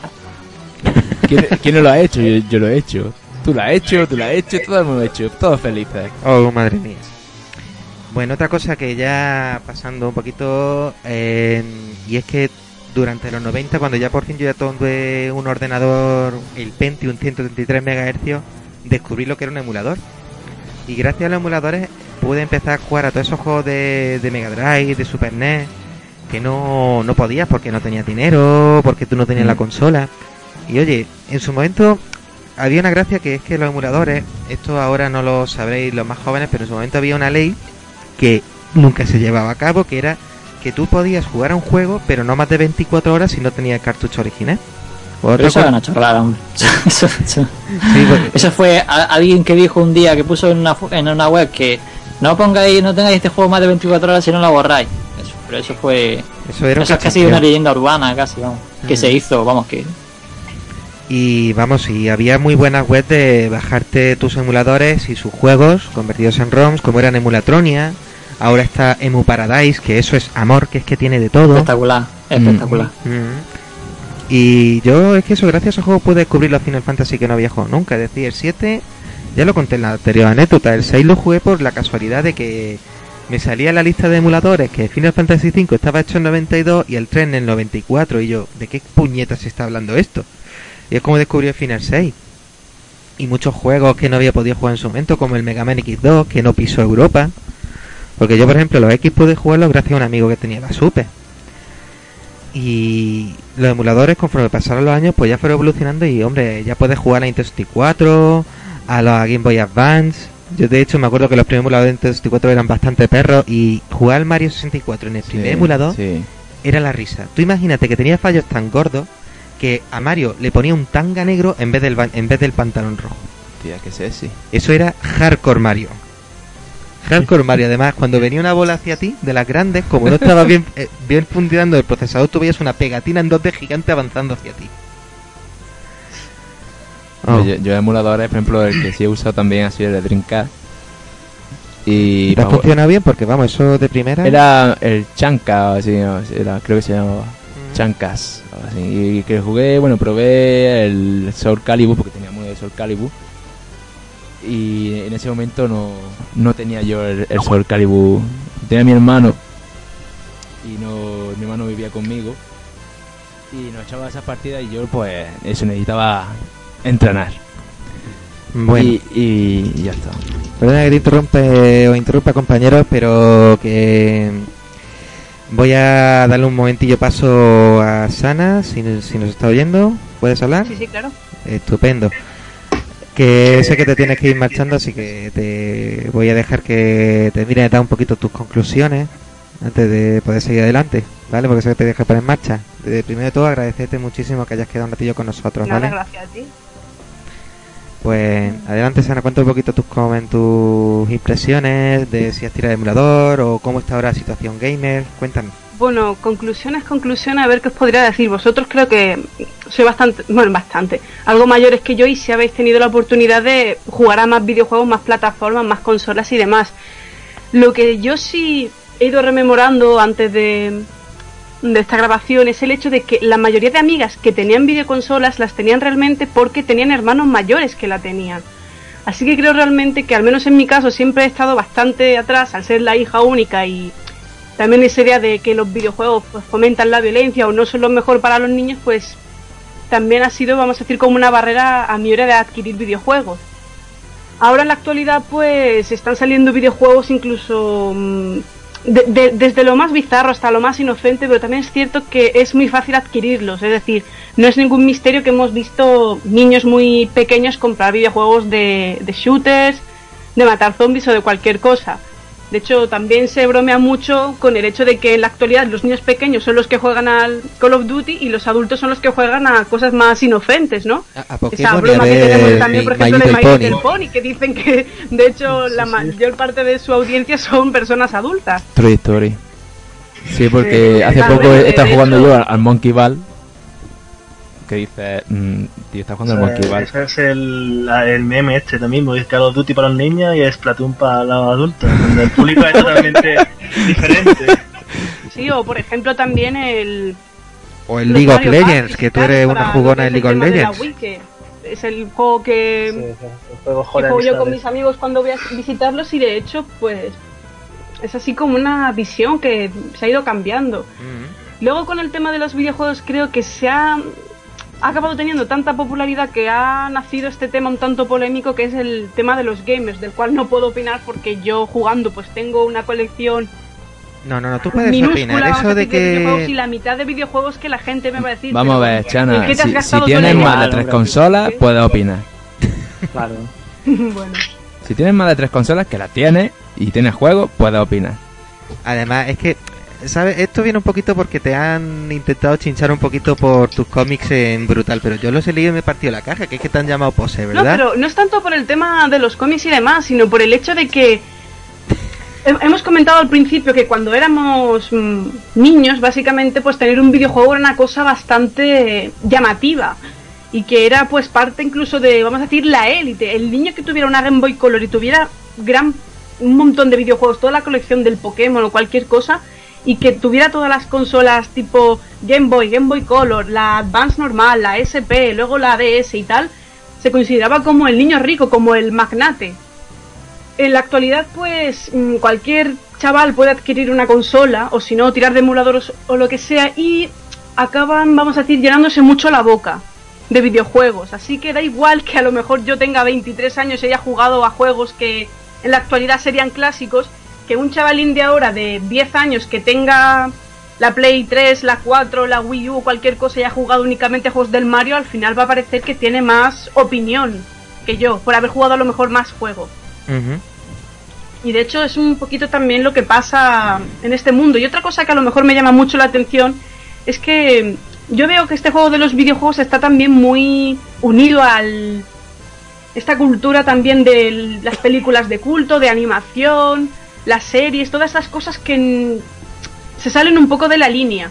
Sí. Y se nos ha pintado normalmente este mundo como un mundo, vamos a decirlo, como un refugio para aquellas personas que no terminan de encajar en otros lugares. Como una Eh, especie de refugio, como un lugar. Chana, tú vamos a una decirlo cosa, así, los y ahora es el videojuegos- momento en el que todos nos tenemos que reír, un mundo respetuoso.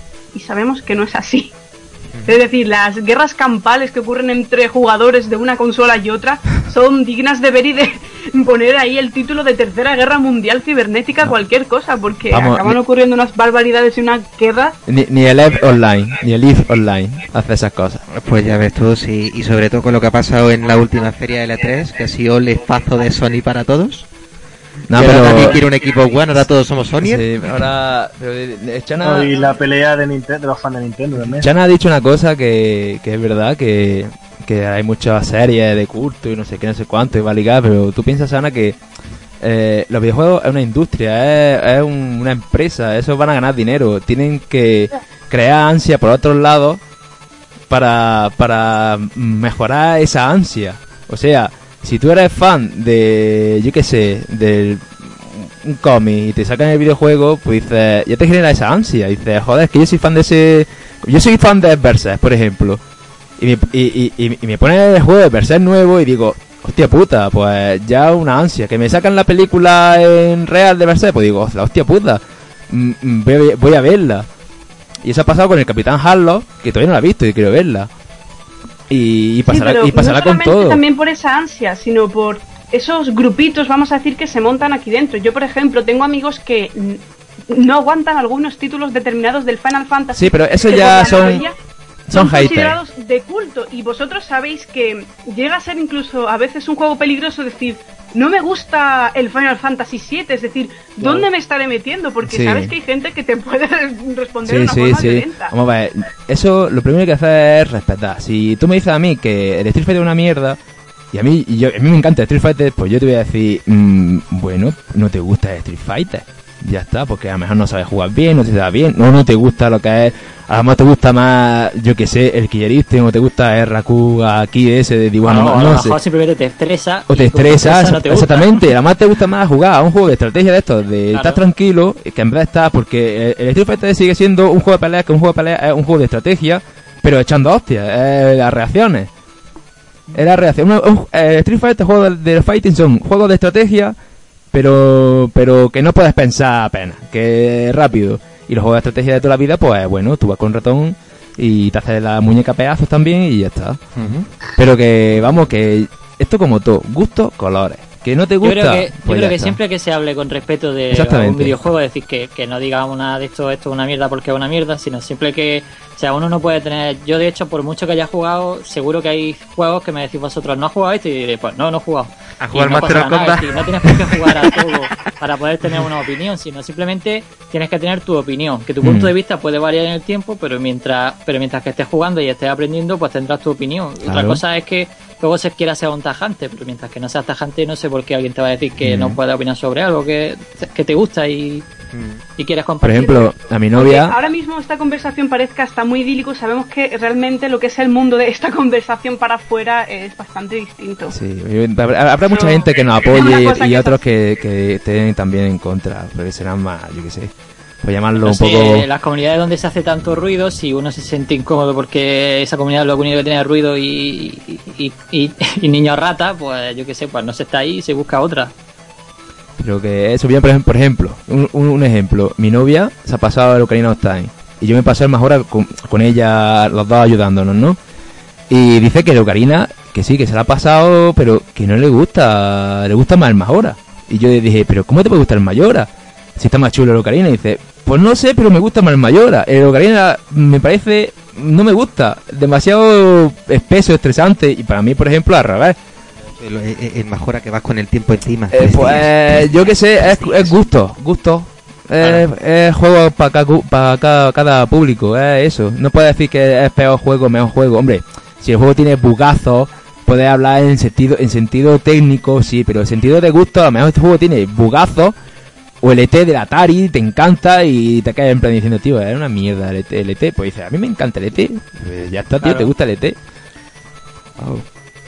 Y ya está. Eso, la- a los fanatismos estas tonterías, eso.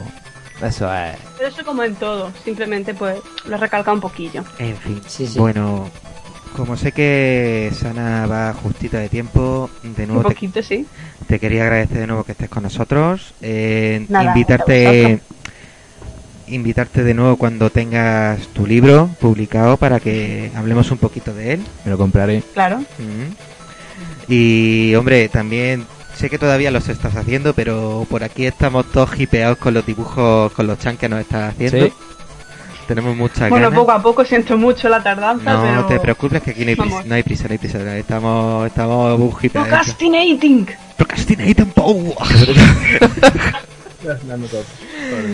Y hombre, a ver si antes de que te vayas, si puedes pasarnos un poquito por aquí tu, por el chat interno tu- tus cómics de inercia, tu enlace de brutal como estás subiendo por aquí. Um, sí, claro, ahora mismo lo paso. Tampoco tengo gran cosa y también un problema tan pocos juegos no puedo hacer demasiadas viñetas porque es un poco como ¿y si me estaré equivocando en esta parte del argumento? Y los que lo han jugado me dicen no, inercia, es que en el juego se explica y yo no lo sé. Entonces, Nada, con que tú hagas un cómic de 7 en el que a Eric no le atraviesa una espada por la espalda, seguro que no te equivocas. Uf, Mira, aquí, ya me han contado leyendas negras sobre ese juego.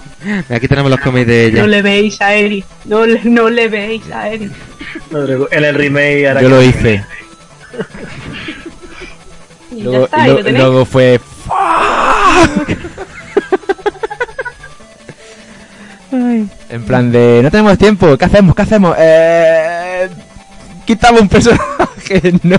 No, espera, es que eh, tengo aquí el cómic que más me gusta de ella. es me, de me contaron, me contaron que en el Final Fantasy VIII iban a hacer lo mismo con Rinoa, que iba a morir en el espacio. En, sí, Y- no, y- en el 8 hubo un poco de cachondeo porque No, no, es que me como dijo- broma de como broma del Día del Inocente Americano hicieron que iban a sacar el ninja, eh, digo el Gaiden, polla, el Final Fantasy 8 Gaiden, que ibas a llevar a Seifer y, y a Laguna más tiempo, ¿vale? Ah, pero que digo que me contó a mí esta es eso, que, que bueno, en el 8 querían que muriera. bueno. Eh, en fin, pues Ana, ¿te puedes quedar más ratillo si quieres o qué vas a hacer? Bueno, es justita de tiempo que aparte del mundillo de los videojuegos tengo tengo más vida social. Y, y su mundillo de que cosplay, que es verdad que se me olvidó decir horas. que tienes disfraces muy chulos, cosplays muy chulos, que también deberíamos de ver. Déjanos por aquí tu nombre de usuario en Twitter, era arroba ¿no? Te lo escribo ahora mismo.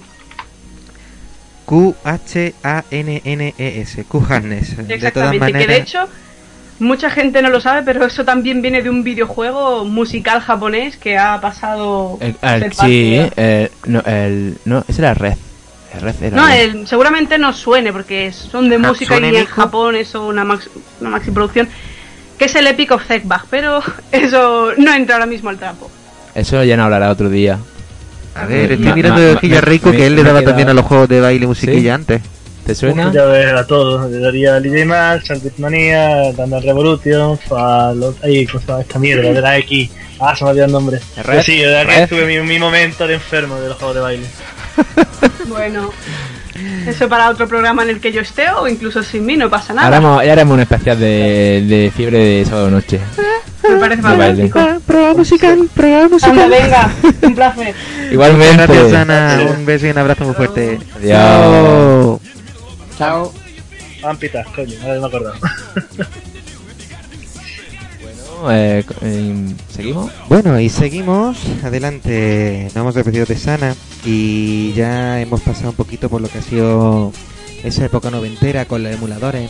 Y también gracias a los ordenadores hemos disfrutado de grandes juegos, es decir, los de Dungeon la Crawler y también del Diablo.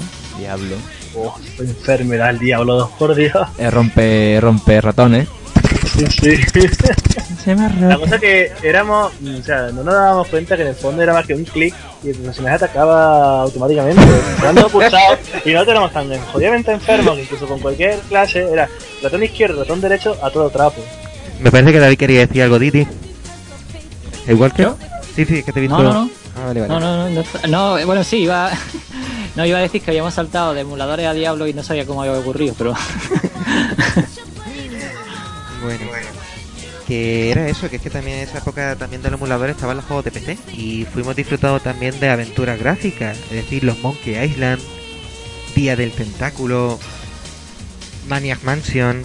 Y hombre, yo el que más me enganchó en su momento y intenté pasármelo con mi hermano un par de veces y nunca lo conseguí por mi propio medio fue Indiana Jones y el destino del Atlántida. Por Dios. Tira eso. ¿Qué dices? Genial. Los Indiana Jones, eso, eso, eso es muerte. Ve a tocar el agua. ¡Ah! El agua es ácido. Eso porque no has jugado a los de sierra, que ahí sí que mueres cada vez que te equivocas de, de En los de, me acuerdo que los, los- los en los de Mega Drive, los de Mega Drive eran me sería enfermo, por Dios. No, pero vamos a ver, una cosa, la aventura gráfica, Sí, sí, que sí. estaban bien chulas, pero no, eh, los de Sierra, los King Quest. Yo, era, mira, lo, entra eh, por una puerta, ¿cuál? ¿La izquierda o derecha? Voy por la del centro. ¡Has muerto! muertos. yo, por ejemplo, el- los, los juegos estos así de aventura gráfica que juega sido el el Drácula de Play 1. Y era en plan de, ¿qué tengo que hacer? ¿Qué tengo que buscar? ¿Esto qué es? Y bueno, y Monkey Island mejor ni hablo. Paso de la Monkey Island. Nos estamos riendo que tengo por aquí uno de los de Sana que me encanta, que es el de. el del Final Fantasy Tactics, que- diciendo: Oh, me has atacado. Sería una lástima que tuviera riposte, fuera luchador y que tuviera dos armas épicas. O sea que eso es un... Un... El de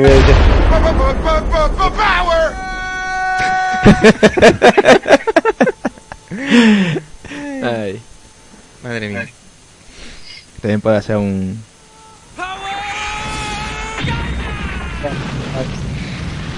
En fin, Bueno. Se me va la olla. Yo, Y de. emul- Ya me ha hablado un poquito de emulador. De cuando tiramos los juegos de PC, uno que estuviéramos enganchados por los 90, 2000, ¿cuál fue, por ejemplo? Uf, ¿los 90? Mm, no lo sé. Hay mucho. Hombre, a mí me pasó una cosa. Yo, como no tenía PlayStation por el 98, pues cuando salió Final Fantasy VII en PC, lo jugué en mi PC. Y mi PC tenía roto la unidad SD. Entonces, cada vez que cargaba una escena de vídeo, la el ordenador se me colgaba colgado una media de 5 minutos. Es que yo creo que... Era ahora- acojonante. ahora- Además, no había cosa más divertida que hacer una invocación en mi ordenador. Llamar a Odín era igual a que tu ordenador petara. Bien, Por eso aprendí a jugar 7 sin invocaciones. bien, está bien eso. Yo, por ejemplo, ordenador que creo que no tuve hasta 98 pues, por ahí. Así que de los 90 solo te puedo decir que estás jugando a Fighting, a Street Fighter y cosas así. Ve Y a, y a 60 la 64. yo es que de, de Mega Drive pasé a, pasé a PC. Ujú. Y básicamente me quedé en PC hasta que pues, yo creo que hasta la Drinkas por ahí más o menos. Madre mía. Y O hombre, empecé, he Peque- jugado mucho, mucho, Peque que mucho. lo tenemos por ahí callado. ¿Cómo estás? ¿A qué jugabas tú en el ordenador? ¿Cuál? ¿A qué jugabas tú en el ordenador, Peque?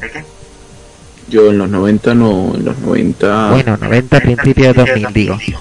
en los 2000 pues estaría con la Play 2 aquí no sea, el PC poco, poco lo tocaba. Vale, vale. Siempre he sido de consola hasta ahora, hasta que salió la Play 3, terminando Play 3, empezando Play 4, eh, he sido siempre de consola. Entonces eres de los que se subió a la Master Race, ¿no? No, no, nunca he sido Master Race, solamente prefiero el PC porque no, directamente porque lo necesito para trabajar. Y ya que me ofrece la plataforma Steam poder jugar juegos pues tiro por aquí. Estoy abierto a que dentro de un par de años cuando baje el precio de las consolas pues pille. Mientras el PC Bueno.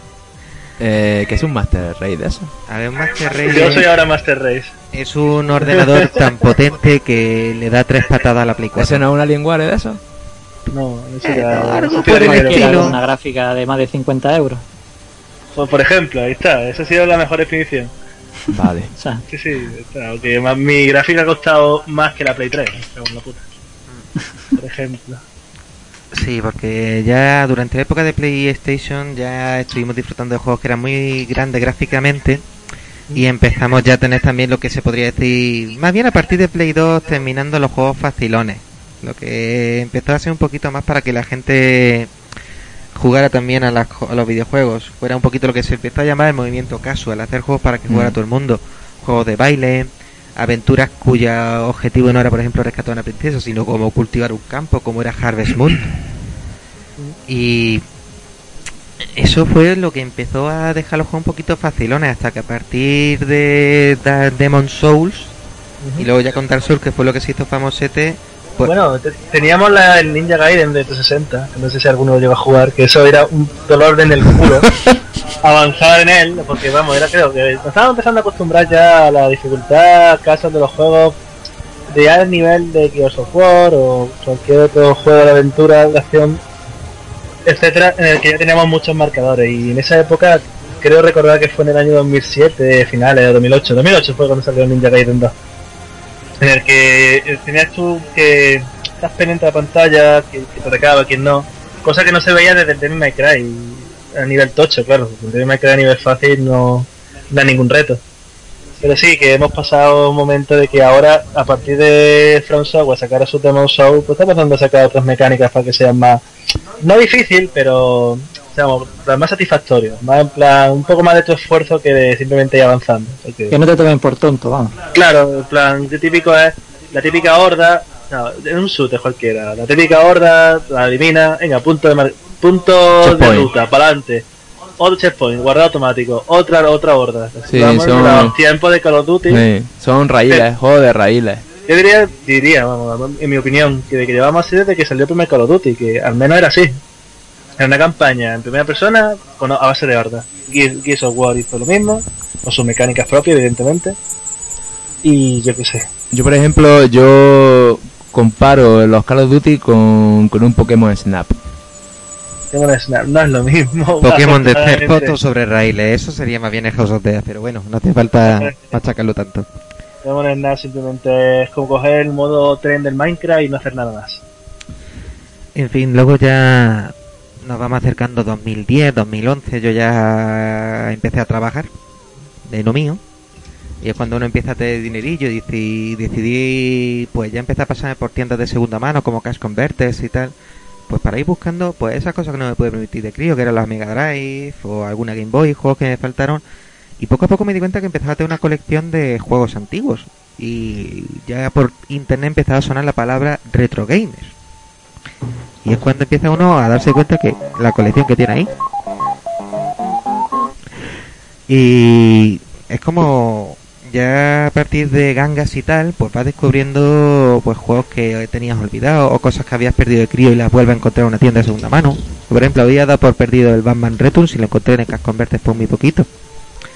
O gangas, gangas, por ejemplo, es que Final Fantasy es una cosa que cuesta 200 euros un cartucho por ahí y en Guadix... No, 200 no. Yo, por ejemplo, el Final Fantasy 1 Ujú, para la Nintendo completo lo encontré por 80, 80 euros. Lo tuve que comprar de América, que es el que, el que creo que se lo he regalado a este. Pero ya te das La cuenta fanática del Final Fantasy. Pero es lo que te estoy comentando, lo que es la retroespeculación. Yo, por ejemplo, Sí, mira sí. que, como por suerte en Guadix no tienen ni idea de lo que vendían, es que compré los dos Final Fantasy V por 3 euros cada uno. Busqué yo un juego de la Tortuga Ninja, no sé si lo he dicho ya unas cuantas veces, Sí.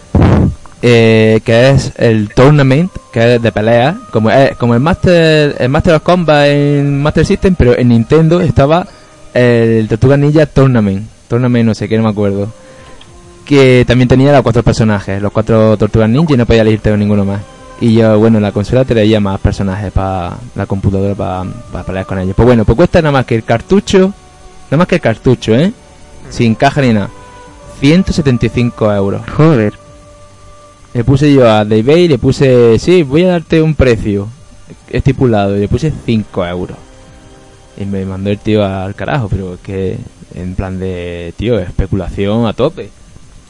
Bueno, la culpa no sé quién la puede tener así, si somos nosotros los que consumimos o son la gente, el Claro, mercado. Si nadie, o- comprara, si nadie comprara, pues no pondrían ese precio. Exactamente, es que ya ahí es más difícil entrar en, en debate, pero vamos, que mm, la podemos tener nosotros, la culpa, o la podemos tener la- mismas tiendas que no lo sé, no lo sé. Es mi- Sí, la, mitad, mitad. la tenemos nosotros, eso está claro. Es que es mitad mitad. Por ejemplo, esto yo lo he escuchado muchas veces en las tertulias de Reino de Neverland, podcast que ah, me encanta. Eh, ya hablan, por ejemplo, un poquito de la especulación que ocurre con los Amiibo, esas figuritas barra DLC que salen para Mm. Nintendo. Que ha tenido Nintendo que decir que van a sacar de nuevo una remesa de, de figuras de Amiibo porque es que un tío compra 100, compra 100 o compra 10, compra 20 y el resto las vende a 50 euros cada una y el tío y el cabrón se forra. Pero porque la gente se le va yendo la pinza. Pero eso no es lo peor. Lo peor es que luego te quedas con esos amigos y cuando pasan 10 años lo vendes al 100%. Mm. Ya no lo estás vendiendo a 50 euros, ya es que lo estás vendiendo mejor a 200. Porque la figura de Ryu que ha salido, que ha salido ahora en Amiibo es una rareza, ultra rara, ultra no sé qué, que te viene en los eBay y todos estos sitios. Ultra rara, no sé cuánto, no sé cuánto. Y te viene mejor la figurita que te puede costar, pues, yo he visto juegos que dicen 1000 euros. Como el, este, ¿cómo es este? ¿Cómo se llama? El no sé qué War de Super Nintendo. Bueno, ah, sí, el de que eres una especie de rana que tiene que salvar el mundo. No, era... Wirlo. No, el, no, el Wirlo no. El Wirlo es el que Sí, sí, el. Willow vale 600, pero que no es que hay otro de una, de una película de, de, de antiguamente. No, tampoco. ¿No? Era de dibujar, era entre realidad y dibujo animado. Y no era Roger Rabbit. era Cool World. Ese, el Cool World. Pues el Cool World, la versión europea, que es una súper raro, súper no sé qué, que había un poco de unidades, pues te está costando eso, creo que eran mil y pico euros. Juego de SNK eh, moderno, versión europea, que no japonesa, japonesa es más, mucho más barata de aquí a Lima. Te puede costar lo más caro un juego ciento y pico de SNK. A mí yo me, yo me he comprado juegos de SNK, estos de Neo Geo, me ha costado 15 euros, como mucho 20. Pero hay algunos juegos que... Esa es la versión japonesa. Luego la versión europea, que te viene en inglés, pues mm, hay juegos que he visto yo a 1500 euros. Un juego. Eh, yo qué sé. Yo qué sé. Y no está ni precintado, más que el juego abierto así como está. Y, y eso es lo que yo quiero hablar un poquillo, que esto de esas especulaciones que tiene la gente, eso mm, valorar ese objeto que te va a un mercadillo después y la gente lo, lo tira, te lo encuentras. Yo muchas veces voy a los mercadillos y hay gente que yo me, me pillé un juego que lo miré por eBay y costaba 15 euros o, o 18, era el Tony Jerry. Y me costó un euro porque el hombre decía, mira, esto ya no, no queremos para nada, esto es basura, no sé cuánto. Venga, te lo dejo el juego y todo esto y los mando por un euro. Y yo dije, Yo, "Pues, yo si me permite, me- meto una cosilla más en el debate. dime. Que, mira, eh, hombre, yo entiendo que hay gente que le gusta tener su cartucho original, pero muchas veces lo que tú quieres es tener como un recuerdo de esa caja Sí, que te gustaba, de ese exactamente, juego que te gustaba. Pues eh, yo, si queréis, mm, lo que hago, por ejemplo, cuando hay algún juego que me gustaría tener físico, pero no puedo tener porque evidentemente me voy a gastar 600 euros en un juego porque si no al día siguiente duermo en el sofá, pues O peor. directamente.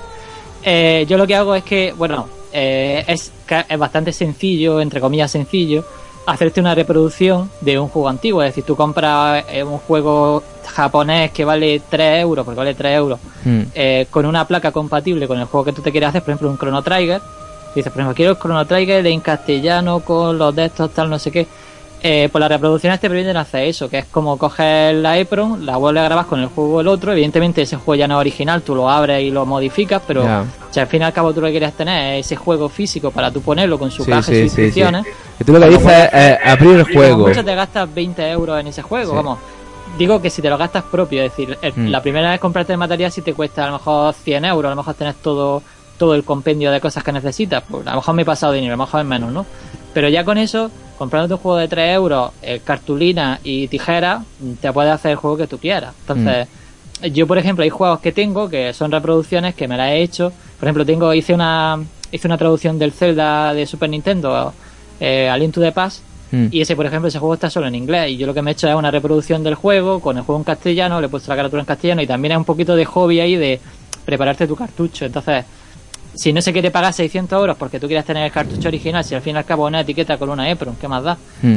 Eh, y no te importa que, que el cartucho esté tocado, por así decir, por ti, que para mí eso ya tiene un valor más porque ya es mío, y es una cosa que he hecho yo y por lo tanto para mí tiene más valor, pues también por ahí pues, eh, se podía decir, mira, pues si quieres tú ese juego de 600 euros, lo entiendo que para un museo sí quiere ese cartucho de 600 euros, pero para mí, que yo lo único que quiero es jugar al juego, ponerlo y disfrutarlo en la consola original, pues no sé, os lo digo como una opción Sí, que yo por la- ejemplo hago. Es una opción bastante, bastante buena. Lo malo que tiene un punto bueno y un punto malo. El punto bueno es ese, que puedes tener el juego que quieras y hacerlo tú como tú quieras. El punto malo de eso es que no todo el mundo pueda sabe hacer eso. No. Te puedo decir que es sencillo, vamos, si eres capaz de hacer dos clics y cortar una cartulina, eres capaz de hacerlo. Yo creo que hay pocas personas que, que, que no pueden hacer eso. Pero Yo es- creo que eso- eso- eso es como- somos es- capaces de Eso, eso es como todo, eso, eso es como todo. aguante Tiene- todo. Eso es como todo, por ejemplo, eh, eh, arreglar algo puede, puede ser darle media vuelta a un tornillo, pero tienes que saber qué tornillo tienes que darle. Eso es como todo lo de, eh, pero bueno, que vamos, si es muy sencillo, esto es probarlo. Esto es todo Sí, sí, probarlo y... vamos. La parte más compleja que tiene quizás es la de soldar, pero que si te dicen cómo tienes que hacerlo, es que es fácil. Y bueno, ¿qué más iba a decir? Ah, Bueno, ya que estábamos hablando así de. de. bueno, de homemade y cosas así. En internet he visto cosas así para. Si, si alguien quiere ampliar, por ejemplo, yo. eh, mi colección de Zelda, por ejemplo. He visto que hay fangame que están muy bien hechos. Que, creo que es lo mismo, están haciendo lo mismo. O sea, cogen la ROM, no sé si la hacen desde cero o la hackean, no sé. No, no son. De- no, de es, hecho- no es el mismo juego, es un juego desde De cero. hecho, yo ahora mismo estoy jugando al BS Zelda, que no sé si lo Sí, conoces. sí, a- es, es- sí. El BS Zelda es un juego que no salió, que bueno, que ya no está. Que eso salió en la, en la Satela. Efectivamente, el- el- la Estela View esa. eh, pues ese juego, por ejemplo, es un juegazo y está chulísimo porque lo que te hace es buscarte un reto Sí. de, de que tienes que jugar al Zelda en cierto Sí, tiempo y ese juego en realidad se, lo Era- queda como se, se transmitía, ¿no? Que era que, que Link estaba de vacaciones. Link, estaba de vacaciones y tú llevabas una especie de maestro Pokémon, así que iba con un una gorra. muchacho, un muchacho, sí, es verdad. Ese ahora mismo es imposible jugarlo a no ser que juegues en emulador. Si quieres jugarlo en, en la consola original para que veas de verdad cómo se veía en esa época, tienes que jugarlo o con repro Hmm, o con un cartucho de estos de tarjeta SD, un cartucho flash. Sí. Con... ¿Se puede hacer también una copiona? Eh, Es lo mismo, ¿eh? Supongo que sí. Es Lo que lo pasa mi- que es lo mismo, ¿no? Es un poco raro porque necesita la SRAM Ujú. y no sé si todos los cartuchos tenían lo de la SRAM. Bueno, eso ya es probarlo. Luego también lo que he visto es eso, que, que en eBay y sitios de estas he visto que hay gente que se ha dedicado a hacer juegos desde cero, o sea, hacerla desde cero. Cogiendo, haciendo sprites nuevos y, y pantallas nuevas del Into the Past para Super Nintendo. Estamos hablando que haciendo juegos de Super Nintendo desde cero. La verdad es que Es que han salido tantas utilidades para traducir el Zelda que Sí. hacer, en vez de traducirlo, modificar el mapa, ya era como un pasillo pequeño que quedaba y el Zelda prácticamente está... De hecho se liberó el, el fuente en código máquina, por así decir, del Zelda. Entonces, mm, modificar el Zelda ya prácticamente es, Es muy es fácil. sencillo. Y está, pero está muy bien. Todas las versiones que hay de Zelda, hay una de Winter que está chulísima. Mm, He visto unas cuantas que tienen buena pinta. Luego ya, ya hablaremos más adelante de, de Cerda, porque también me gustaría hablar del Lura Cerda ese que iban a sacar, de un proyecto y tal, pero bueno, eso ya en otra ocasión. Bueno, se- seguimos un poquillo y si ya habéis dado cuenta, a lo largo de todos estos años, alrededor del mundo de los juegos se ha ido creando todo un universo, no mundo, sino universo, porque es que cada universo tiene sus propios mundos.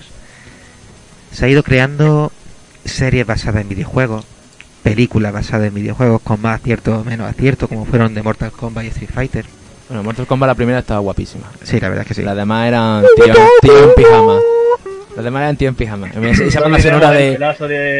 Esa banda sonora de Orbital. ¡buah! ay, guay, guay. Noventera, auténtica, a tope. Y, hombre, parte de ese mundo, que es el que más nos toca a nosotros, es uno, por ejemplo, es YouTube. Porque YouTube y los videojuegos ha creado una, una un universo. Ahí Enciclope- solamente. Enciclopedia, oráculo... mm, Por partes, pues estaría primero los que juegan a videojuegos y nos enseñan juegos y se han acabado convirtiendo en lo que es influencia a la hora de comprar un juego. Por están, por ejemplo, el conocido como PewDiePie, que es lo que aquí conocemos como el Rubius, pues el Rubius no más que hace lo que él hizo, que es jugar un videojuego y dar su opinión mientras juega y pasarlo bien. Luego está también los que te van contando un universo más allá de los juegos, como es Víctor Somoza, con sus memorias más allá del videojuego, donde te enseña distintas experiencias asociadas a un videojuego, como qué juego fue el que te impactó, o el momento de un, juego de terror que más te acojonó, como los cristales cuando se rompen en Resident Evil. Yo, por ejemplo, lo que sí ve- ve- veía antes, que ya no lo veo tanto porque se han hecho ya, no por en plagista, sino que ya mm, veo menos YouTube. Antes yo veía el Machinima, pero antes de Machinima yo veía a- al muchacho que empezó con, con el muñeco de Halo moviendo la cabeza y explicando sus cosas y luego ya eso se fue fue que tuvo éxito y lo hizo a lo grande Y ya hicieron del Machinima. ¿Conocéis la, la- el canal de Machinima? Sí, yo lo había visto, pero como trailer de videojuego. Pues antes de que fuera Machinima, el muchacho empezó con, eh, pues con el Halo, el Halo 1. Cogía y, ca- y no sé si era el Halo 1 o Halo 2, no me acuerdo. Era el multijugador, multijugador de Halo y, 2. y con el muñeco movía para arriba abajo y parecía que estaba moviendo la cabeza. Y hablaba el tío y, y ponía el audio en, Eh, se montaba su se montaba su- sus paridas. Y la verdad que estaba muy chulo. Ah, ok. Sigue, David. no, no recuerdo que eso fuera el origen de Machinima, la verdad. No, no sé si en Machinima, o Machinima ya se, se creó, pero antes de que estuviera el, el, el muchacho ahí Sí. a eso, hacía eso. Ya no sé si Machinima fue que, le- que lo cogió a él o que lo creó, ya no, no, yo no, no me acuerdo. Pero yo me acuerdo que, que ese muchacho, es que no me acuerdo del nombre, joder. Pero antes de eso empezó, empezó así con el muñequito ese y era, joder, macho, este empezó con el muñequito y mira dónde está ya. Luego también tenemos otra serie sobre videojuegos como el famoso Angry Video Game Nerd, Oh, ese es lo venero. Que es ese empollón cabreado de los videojuegos que el tío no tiene ningún pudor en soltar diarrea literalmente sobre un cartucho que Diarrea de búfalo, dice. Diarrea de búfalo, No. es que yo me parto. Está dispuesto a que un búfalo le cague diarrea en la oreja y a beber y a comerse el culo podrido de una mofeta y tragarlo con cerveza. Joder. Y y- creo que también hacía crítica de la nostalgia, también era uno como él, ¿no? Sí, no, crítico de la nostalgia tenía momentos también a veces de probar a jugar con, a juegos chungos. Es decir, crítico de la nostalgia de, jugando a- películas, ¿no? Además de películas. No de todo. Sí, sí. Que por cierto tengo aquí. Ay Dios. Su mejor película, de verdad, de crítico de la nostalgia, eh, ved el de Parque Jurásico. Es que te partes la polla. Además de Fuck T-Rex. Y ahora que está de moda Parque Jurásico otra vez. Mm, incluso, y también volviendo, hay un autor que me encanta que es Ego Raptor, que ya lo conocéis, que es el creador de la serie de animación Ozone. Y, y Musca también. Ahora, últimamente, el que me enseñaste de Musca también estaba muy bien. Bueno, busca ese otro, pero en Ego Raptor es que dio lugar a otras cosas, porque Ego Raptor es el dibujante de una de las páginas web, no me acuerdo cuál, creo que era... Ay, ¿tú te acuerdas? No, No. pero Ego Raptor con sus El parodias, de Awesome. el de Ozone Sonic, Ozone Mario, y tío, yo siempre voy a quedar con el de Ozone Trauma Center, con lo de Doctor, mi hermana tiene cáncer. ¡Cáncer de zombies! Zombie bien. Sí, coño. Y lo bueno es que también, pues, aparte de Ego Raptor, luego nos venía Baxa TV, que son los chicos que se dedican a doblar, a hacer versiones en español de los vídeos de Ego Raptor para que Mm. los escuchen en español y te partan la caja. Yo soy fan acérrimo de Enrique Colines, que es el que hace esas cosas, tío. Además, sus propias versiones también de canciones basadas en videojuegos, porque Ego Raptor luego se creó su propio grupo musical. Los, ¿Cómo Los se llama? Star Bomb. Ah, sí. Que por cierto, Viento me tiene que dar. El regalito, El regalito. cumpleaños, que es la- el primer disco de ellos, con sus canciones basadas en videojuegos, pero en plan cachondeo.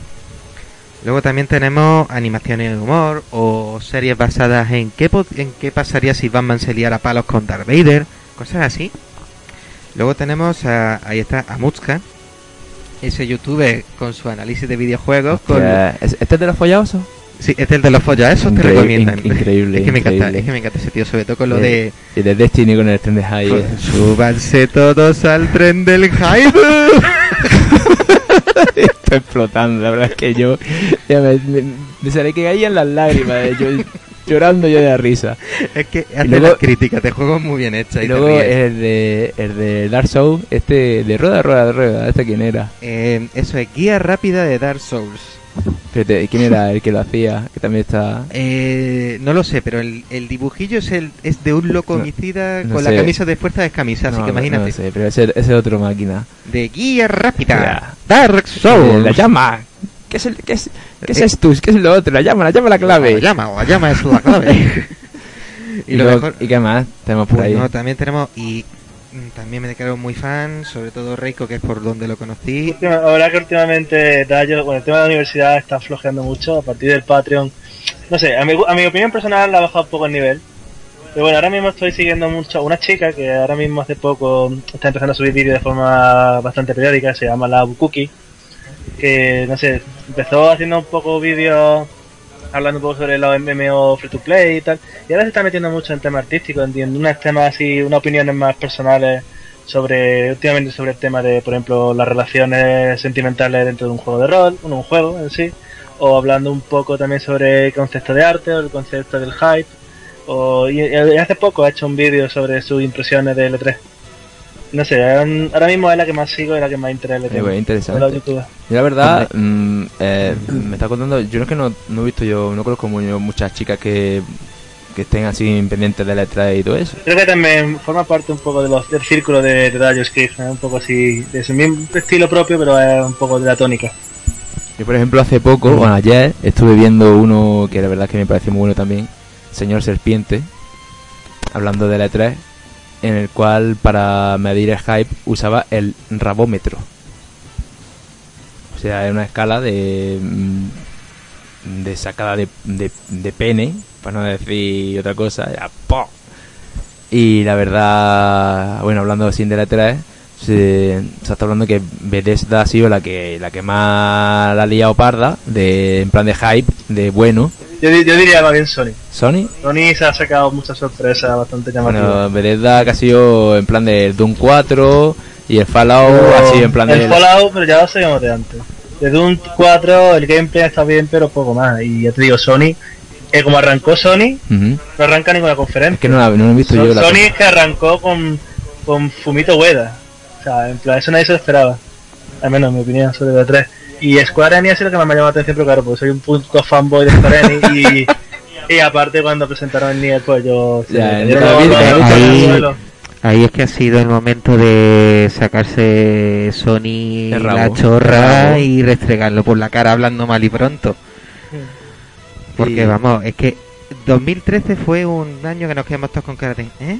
2014, Y digo, verás tú el 15 que será una patata. No, no, parece que han aprendido de los dos últimos años. Han Sí. dicho, como no saquemos nada, la gente pasa a comprarse una consola. Como no saquemos lo, lo de siempre, los grandes éxitos de siempre, o algo que la gente fanservice a tope, no hacemos nada. Es que la, la verdad para mí, Sony... Es que, por ejemplo, ya- mira, este es el, el- el ejemplo más claro. Bethesda ha hecho un juego de tipo Team Fortress, ¿no? Ujú. Sí, la ha hecho un, ha hecho un Team Fortress. O está- Te refieres al modo de personalización de Fortaleza en Fallout 4. No, no, no, no, no. Ti- ¿Estás a un- hablando a de un, eso? a un Team Fortress, tiene, tiene un nombre propio. Ah, pero eso Vale. ha sido... Ese ¿eso ha sido de 2K. Bethesda? ¿El cómo? No, otro. El que lo presenta el Keiji Inafune, puede Es que ser, no, sé- no sé qué crime, crime, crime. No sé, Creo no me que- acuerdo. no sé si te Pues bueno, no pues un Team Fortress y va con, con, con armas de melee, de, excepto la arquera que, y uno que lleva una pistola, una escopeta. Pero van todos con hacha y lanza y mierda de esas. Pero creo que ese juego no mostraron gameplay, mostraron una cinemática. Pues no- sí, pues pusieron una cinemática. Pues bueno, pues ese juego no ha creado tanta expectación que un Fallout 4 o un Doom 3 o un Doom 4 que diga. Pues y ha sido eso. eh, la gente va a. Lo- luego hay sorpresas, como eh, por ejemplo, yo, según dicen, el, el Last Guardian lleva ya, ya tiempo anunciado. Pues ya ves tú, eras de los prometidos de Play 3 junto Por- a Kingdom Hearts 3. Por eso, y yo, años. y yo no lo sabía. Y yo cuando he visto el Last Guardian, y así en plan de, hostia, juego más 2006, chulo. Pero, 2016. ¿cómo? De 2006. De, lo- de 2006. A ver, a ver, un momentillo. Peque, por favor, cuéntanoslo. Tú. The Last Guardian se anunció en 2006 para Play 3. Se presentó una demo técnica un poquito más, más corta que esta. Y a partir de ahí, retraso, retraso, retraso, olvido, olvido. Algunas veces la patente ha estado en ol- olvido, otras veces se ha dicho que es, que es que se ha cancelado y ahora salió. ¿Sabéis que estoy pensando que como ha pasado en su momento con el Silent Hill PT puede pasar de nuevo? Que pasen un par de años y de nuevo lo retomen. No. ¿No? Ni de coña. Definitivo. Ni de coña. un- Era un proyecto entre Kojima y Guillermo del Toro y Guillermo del Toro lo ha dicho. Y claro que no iba a hacer, no iba sin Kojima no lo hace. No, eso ya está muerto. Hmm. Vaya por Dios. Como Aparte, Microsoft o Sony pone la pasta. no, aparte no sé si habéis visto ya en el nuevo Ground Zeroes, no Ground, perdón, el Metal Gear 5, que ya han quitado el nombre de Kojima del logotipo de Mm. Fox Die, en plan, o sea, ya Kojima está fuera de combate, no sé a dónde trabajará, pero que ya no pertenece a la división de Konami. Impresión, impresión de Metal Gear 5, por mi cuenta. guapísimo, pero el, el, el cuerno ese de Oni, ¿eso qué mierda es? ¿Eso qué es? ¿Qué es eso? Un cuerno ahí puesto en la frente. ¿Que es una espinilla que le ha salido a... al Ney? No entiendo. Yo tampoco lo he visto, así que no sé de qué me hablas. Eh, en el, como en el- Gear Solid en me el parece tra- en el mayor tráiler plagiada se- se del ve- año. La, Metal Gear me parece lo- la mayor plagiada y mira que me he jugado hasta el 4 pero no me gusta. A ver, a ver, re- repítelo por favor, Peque. Que me parece que lo han que Kojima cogió de aquí, de aquí, de allá, hizo Metal Gear y se le conoce por eso.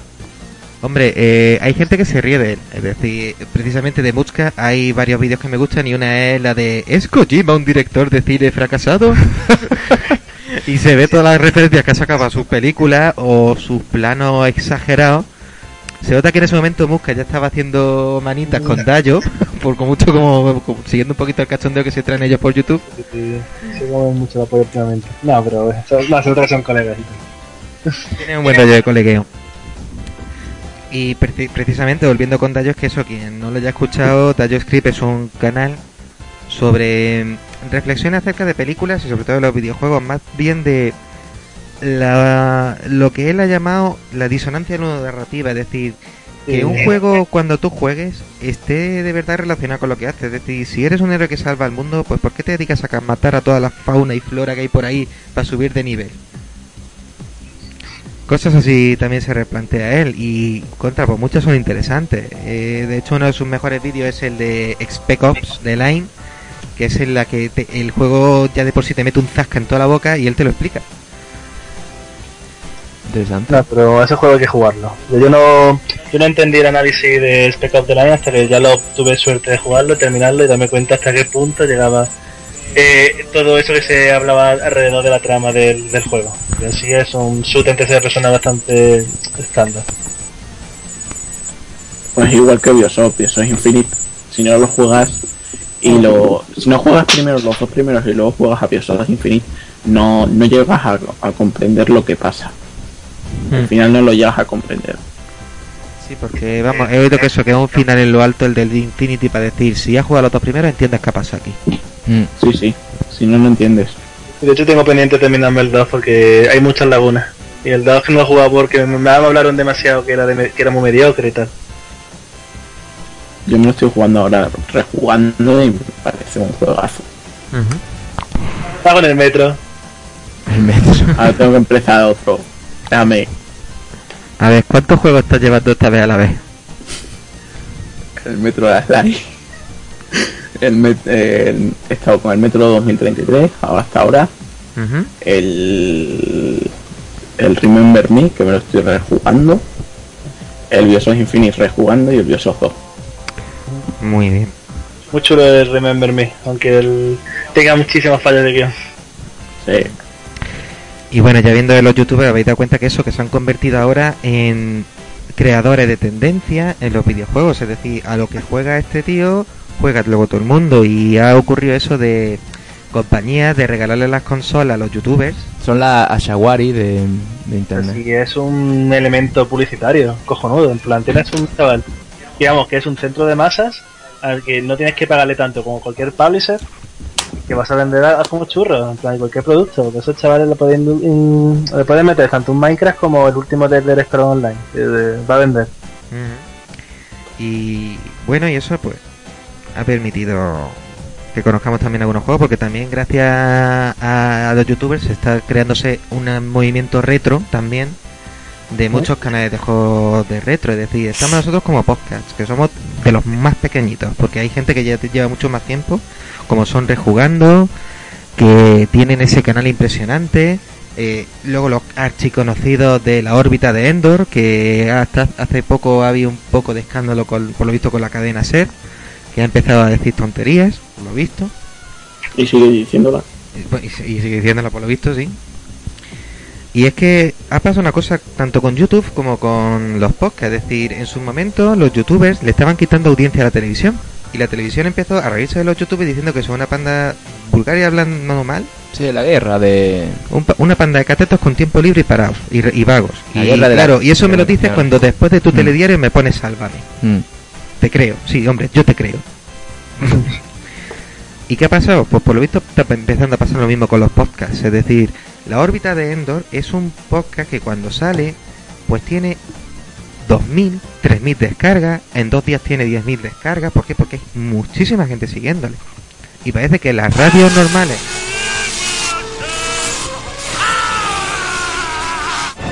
¿Qué es esto?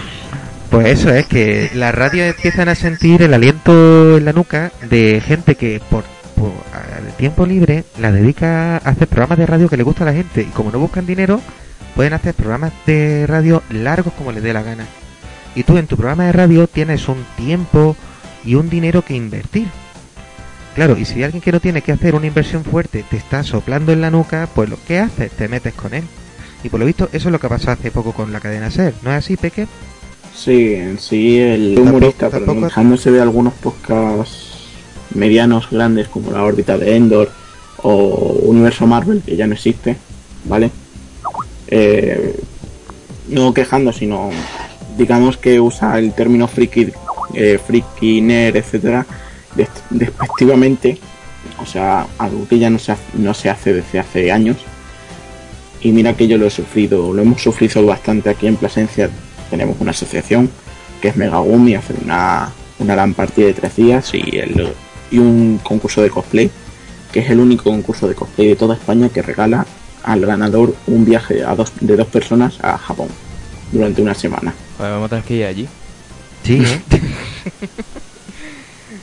Pero es lo que te digo, que... ¿Qué ha pasado eso? Y el tema está en que haces la gracia, pero no sabes que un programa que se lleva haciendo 7, 8 años te vuela en, te vuela en audiencia, te vuela en comentarios, te vuela en descargas, te vuela, te vuela en todo. O sea, digamos que la comunidad podcast, la comuni- eh, comunidad que hacemos podcast, yo con el mío, con la colaboración que hago en el reino, eh, mm, para mí es una ofensa, o sea, una ofensa a mi trabajo que directamente sé lo que sé es editar, grabar, esto no me ha quedado bien, volver a grabar.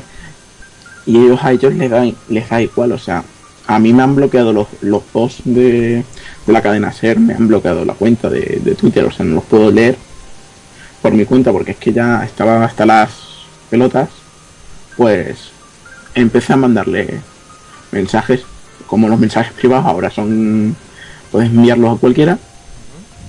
O mensajes mensajes privados y Twitter y demás. Bueno, bueno.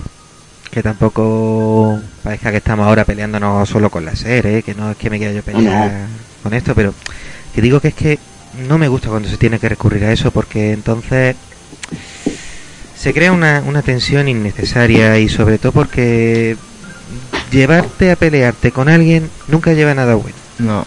Porque yo paso de bandos, porque una cosa que es que molesta eso es decir, hombre, yo me estoy dedicando a esto y tal, que párate a pensar, si yo que lo estoy haciendo por gusto, te tengo más audiencia, y precisamente nosotros somos de la audiencia baja, que tenemos como mucho de 20 a 100 descargas, pero si nosotros somos los que te robamos tiempo, mm, pues quizás tengas tú que hacer tu programa más interesante para que merezca la pena. Nadie te está robando nada. Eso sea lo que, si eso es lo que te preocupa. Si tienes que recurrir al insulto, pues bueno, te servirá dos o tres veces, pero para más veces no. Y yo creo que ahí ya podemos dejar un poquillo punto y aparte, porque nosotros estamos en nuestro mundillo de podcast. Nosotros hemos nacido a partir de la idea de un compañero que por desgracia no se ha terminado ni en ningún programa. Cuando quiera sabe que tiene aquí la mesa. Y hombre, desde aquí yo siempre voy a homenajear a, a los que he conocido de primeras. Primero fue Asilo Retro, con sus pocas de 20 minutos sobre juegos retro que te enseña juego y te lo- en 10 minutos te cuenta cada juego y te, te partes y dices, coño, voy a probarlo. Y sobre todo Reino de Neverland, que los conocí a cuenta del concurso que hicieron, de preguntas y respuestas. ¿Ganaste al final? No me acuerdo. Me quedé a las puertas de la final, me quedé a las puertas. Va. Estuve en semifinal. Ay, Mm. Eh, conmigo mm. una concha para ti. Au. Bueno, Yo, lo, yo si me permití, los podcasts que escucho y, y los youtubers, yo es de Machinima lo único que, que vi fue hace ya mucho tiempo Red vs Blue, que no sé si lo conocéis alguno. Ese mismo, el de Halo 2 multiplayer. Efectivamente, Red vs Blue. Y bueno, también había alguna cosa hecha con Quake hace mucho tiempo, pero bueno, eso realmente eran como, como curiosidades. Y yo de youtuber lo que sigo es a, a uno que se llama Achachancha o algo así, no sé si, no sé si hacha, clan- hacha, Pues, pues, efectivamente, Achachancha o algo así. No sé exactamente cómo. Eso, pues algo así. Si lo buscas, aparece. Entonces tiene unos. eh, el que yo recomiendo que veáis, si no lo habéis visto ya, cuando terminemos de grabar el podcast, es uno de Outlast que tiene que es espectacular. Pero espectacular, espectacular que te Y, partes y porque. hay otro, hay otro de hacha que es Dead Space 1, el final, o sea, cuando se va a enfrentar el boss. Ese es buenísimo, no lo siguiente. que, que el muchacho. Y de, de Dark Souls también está muy, muy bien. Tiene Sí, pero ahí a lo mejor está un poco más técnico. Pero los Outlast, como es de miedo, empieza a soltar patochas porque está cagado. y, es, y es espectacular. O sea, que como un más miedo tiene, más chorradas dice. Ostras, tú, y cómo olvidarnos, por ejemplo, del eulogio con Outconsumer, que tiene animaciones hechas de las partidas de Outconsumer jugando a Dark Souls con lo de. En el Dark Souls 1, ¿tú Sí. te acuerdas que hay un dragón que está muerto y Sí, tiene dos tesoros a la que- vez? sí, Esa, sí, esa es zombie. es creación de bots. O sea, un chaval que hace animaciones propias y que se ve que le hizo una, una colaboración con, junto a Lulogio y Out- Outconsumer para una de las escenas del gameplay. Por cierto, que es muy recomendable verlo entero. ¿eh? Sí, con lo de, Yo lo sabía, yo sabía que estaba vivo, yo lo sabía. Entonces, es bonito ver como una persona que no conoce la saga va aprendiendo. Sí. Y luego ya, pues sigo ya a youtubers que, que mas- mastean juegos, como Metro, uno que se llama Metro 81, que hace juegos de Spectrum y tal, y te explica los trucos, cómo lo hace, cómo se, se curra la. Porque a mí me gusta mucho jugar, o sea, me gusta intentar pasarme el juego con el que esté. De hecho, lo que hacemos todos los veranos es jugar a un juego o jugar a una consola en concreto con dos o tres juegos y pasárnoslo hasta el final. Básicamente eso es lo que hacemos los veranos aquí en casa. Y este es Y pues el con hace eso, Mascaman también hace eso y, y Metro este también lo hace bastante bien. Que me, me acaba de venir a la mente, hablando de juegos de espectro y todo eso, el Metrópolis. Pero el mío es de Astra. Ya no sé yo si en espectro Sí. está el Metrópolis, que es un tío que está en, en, en el futuro, se puede decir, y va con una espada y un escudo, matando tanques. Y cosas, mm, y gárgolas. no y, y gar- y gárgolas. Y era en plan de... ¿Esto qué es? No lo sé. Bi- bizarradas, que las bizarradas estaban muy guapas. Las bizarradas de, ese- de esa época estaban guapísimas. Yo Bueno. ahora también lo que sigo mucho es Twitch, que estoy empezando poco a poco a seguir algún canal de Twitch. Todavía no controlo muy bien cómo funciona, pero el concepto de ver a un tío en directo jugando a un juego, ahora mismo yo creo que es lo que más me, me apetece ver. Lo que pasa es que no tengo el tiempo ni, ni escojo bien el momento porque nunca los pillo, pero Espera, el, el yo creo que Twitch, vamos Twitch un poco un streaming en directo de alguien jugando. Sí, de eso va. Claro, pero si tú, mm, tú ya digamos una plataforma que lleva ya tiempo y hay bastantes aplicaciones que no dejan usar solamente el cliente oficial, hay varias aplicaciones que te dejan usar eh, Twitch de una manera sin usar el flash. que Eso digamos de las mayores pegas que tiene Twitch web, por ejemplo. La Play La 4 verdad tiene sí, Twitch. porque ahí te pueden encontrar casters que son bastante simpáticos y tú te Sí. interactúas con ellos y hay otros que son más sosos y te van jugando y ellos quieren que tú le veas y punto. Y Rico, Sí. Pero, Pero- la pero- gracia, mm, dime. La- eso, es la- eso digo, que la, la gracia es la interacción entre la gente y el que juega. Claro, Que eso, eso- va. o sea, Ayer, por lo de los- ejemplo, Lo de los Pokémon, eso, Eso fue, fue espectacular. legendario. Lo de la gente de los ah, Pokémon, eso Twitch Play Pokémon, eso, eso causó, vamos, eso es un la historia de los videojuegos. Sí, sí, sí. Y aparte de eso, con un hito de leyenda, la historia que se formaron a partir de allí. O sea, en plan, fue es un evento, fue, por así Sí, decirlo. un meme ya en sí. Ajá. Otra cosa que ya también quería tocar es lo que ha pasado un poco hace poco con la televisión. Y es que, pues, ya todos conocemos lo que pasó con ese chico que asaltó el colegio con la ballesta y mató a un profesor. Y claro, a mí al momento de pa- pasó una cosita ya hace unos cuantos años, hablamos de 1998-99, cuando De salió el asesino, el chico de la katana, y le echaron la culpa al Final Fantasy VIII, o bueno, o como decía Matías Prat, la culpa es del, Fanta del Final Fantasy VIII. y vamos, qué cosa. no, no, no, eh, de hecho es que de nuevo le hago la bola a Mutska. Perdóname que insista, pero tiene La- carnet. chiste más malo. Pero vamos, eh, le vuelvo a hacer la, la ola a Mutska porque tiene un vídeo que se llama de cómo hacerte famoso. que, Oh, sí, habla, eh, que habla precisamente de esto. De cómo con lo del chico de la ballesta, todos nos vamos a acordar de lo que pasó con José Rabadán y el chico de la katana.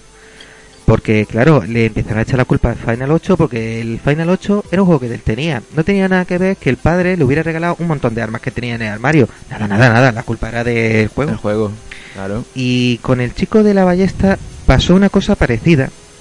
En las primeras horas, digo en las primeras horas, porque de esto yo me enteré por la mañana, trabajando, y a la noche llegué a mi casa, pongo el telediario, y solo salió que el chico había atacado al profesor, que había esto, tal, tal, tal.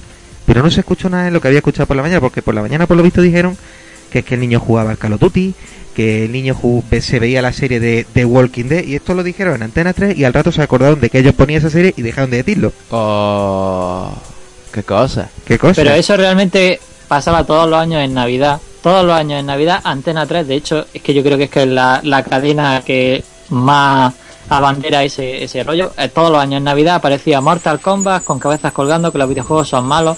Pero yo lo entiendo, las jugueteras tienen una batalla, entre comillas, si no saben hacerlo bien, perdida con los videojuegos. Y claro, si tú compras videojuegos en vez de comprar eh, el juguete pues evidentemente tienen pérdida y Antena 3 seguramente tendrá algún accionista o tendrá alguna cosa que sea de juguetera y todos los años Sí. si no ponían porque era antiguamente si no ponían el, el de este de los videojuegos son violencia los videojuegos son el mal y los videojuegos son tal pues Eso, no eso se como. queda algún un directivo tranquilo Eso es como Canal Sur y en verano con, con los anuncios estos de los berisures, de la alarma, que te pone en plan de anuncio directo, venga, eh, hoy, tan, tan, tan, tan, tan, tan, hoy ha robado aquí en, no sé, en Almería no sé cuánto, eh, han robado a una muchacha no sé cuánto, y luego en otro, han robado no sé qué, en otro, o sea, han robado no sé cuánto, y cuando terminaba eso, anuncio, berisure, su alarma de no sé qué, no sé cuánto, y te quedaba en plan de, ¿esto es verdad? Esto, por ejemplo, lo estuve discutiendo un poquito con los chicos de Reino de Nevela un poquito por el chat y fue así, en plan...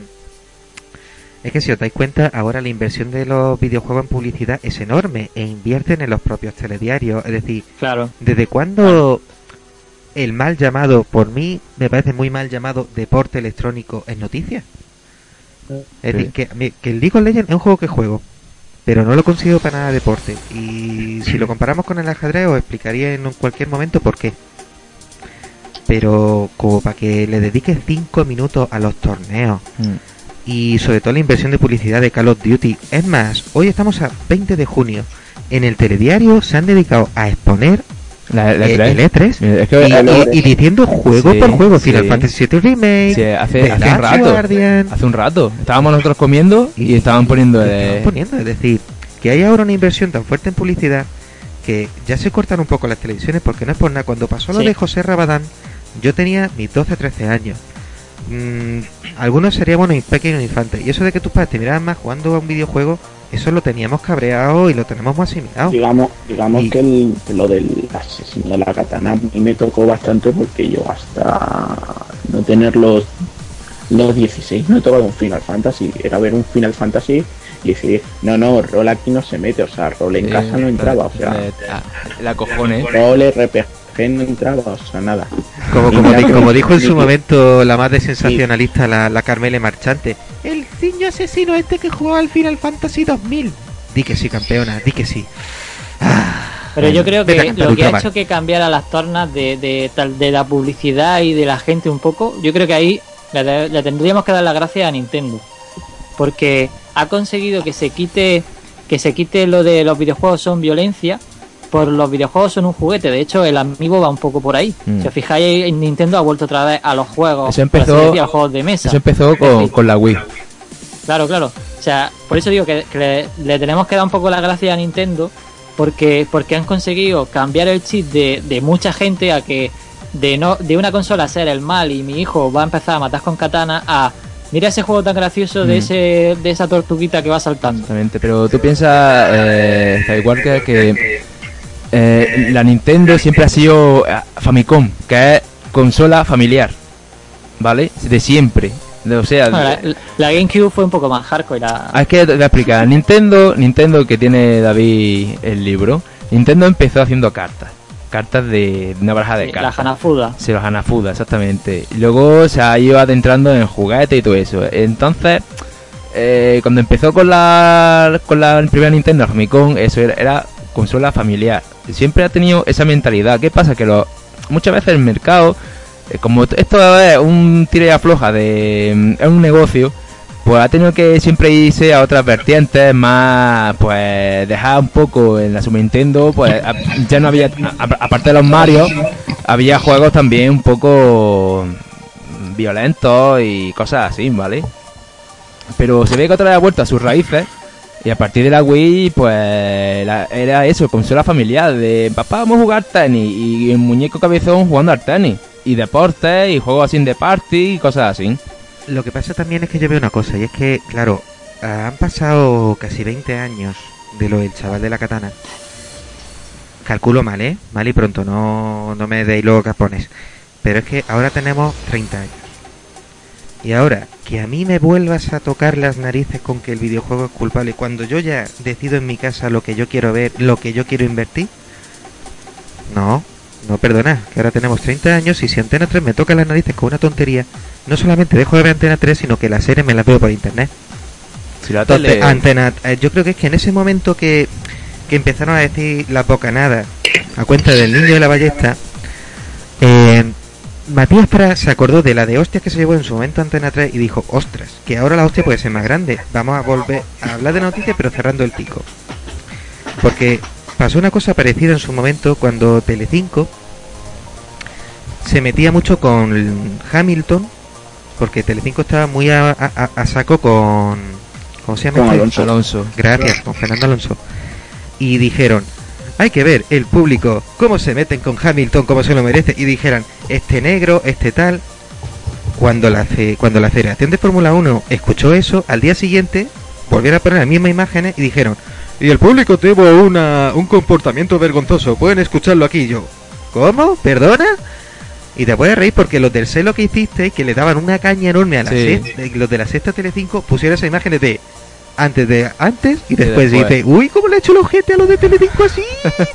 y digo, yo creo que a Matías Prat le pasó lo mismo con lo de, uy, como vean, me van a dejar el ojete fino, espera, vamos a volver a... No voy a insistir. No voy a insistir. Permíteme que esta vez no insista. Eh, Digo Matías Prat, pero desde la admiración porque Matías Prat es que es el director de la noticia de Antena 3. Entonces, él mismo dijo, uy, yo creo que tuve que decir, uy, no vayamos a liar esta vez. La directora que de noticias es una mujer, es la que hace la entrevista a. Lo que pasa es que él decide las noticias de su, de su, de su noticiario, evidentemente, pero la directora de noticias se supone que es la mujer esta que hizo la entrevista a Rajoy y demás. Pero bueno, que, que yo para mí, mm, La, ¿No es la, tanto la, la inversión que ahora se hace en televisión como, como que la gente ha cambiado un poco el chip de los videojuegos gracias, yo creo, lo menos en mi opinión, a Nintendo. Yo creo que esas dos cosas son lo que quizás se le hizo, se le hizo un poquillo el culillo, como tú dices, así pequeñito. Eh, yo creo que las dos cosas están, ¿no? Como diciendo, mm, hubo- seguramente hubo una llamada de no se ocurra a las 3 de la tarde decir, o a las 8 de, ¿no? Eh, volver a decir que los videojuegos son violencia porque te quito la publicidad. Entonces, evidentemente, O lo mismo de cuando dijeron, es que este chaval veía la serie de Walking Dead. Eh, perdona, estamos a lunes y Walking Dead lo pones por la noche de los lunes neo. Ya. ¿Dónde vas? Vas al cine y te encuentras chavales de, de 6 años viendo el cine, películas de miedo y dices, mm, ¿qué pasa aquí? Los padres. A ver, yo digo una cosa, si algún padre me oye, mm, es que ya lo pone. Hay uno que te escucha. di- Usted caballero, eso Sí, de pero es que, es que el tema de padres y demás padres con entretenimiento, lo digo en general, tú no puedes, yo lo, lo he vivido porque en mi game me llevo bastante bien con los encargados, ¿no? Y muchas veces en Navidad van, van los niños con los padres, ahora en verano, que es cuando dan las notas, van a por una Play 4, etcétera, o van a por un juego, van a por el GTA, por un Call of Duty, por esto, y tú te quedas. Y el padre pregunta, me pregunta a mí porque estoy hablando con ellos, con, o con cuáles le, recomiendo. Tú no puedes, eh, yo le recomiendo juego, él puede elegir entre coger ese o coger el que el niño quiere.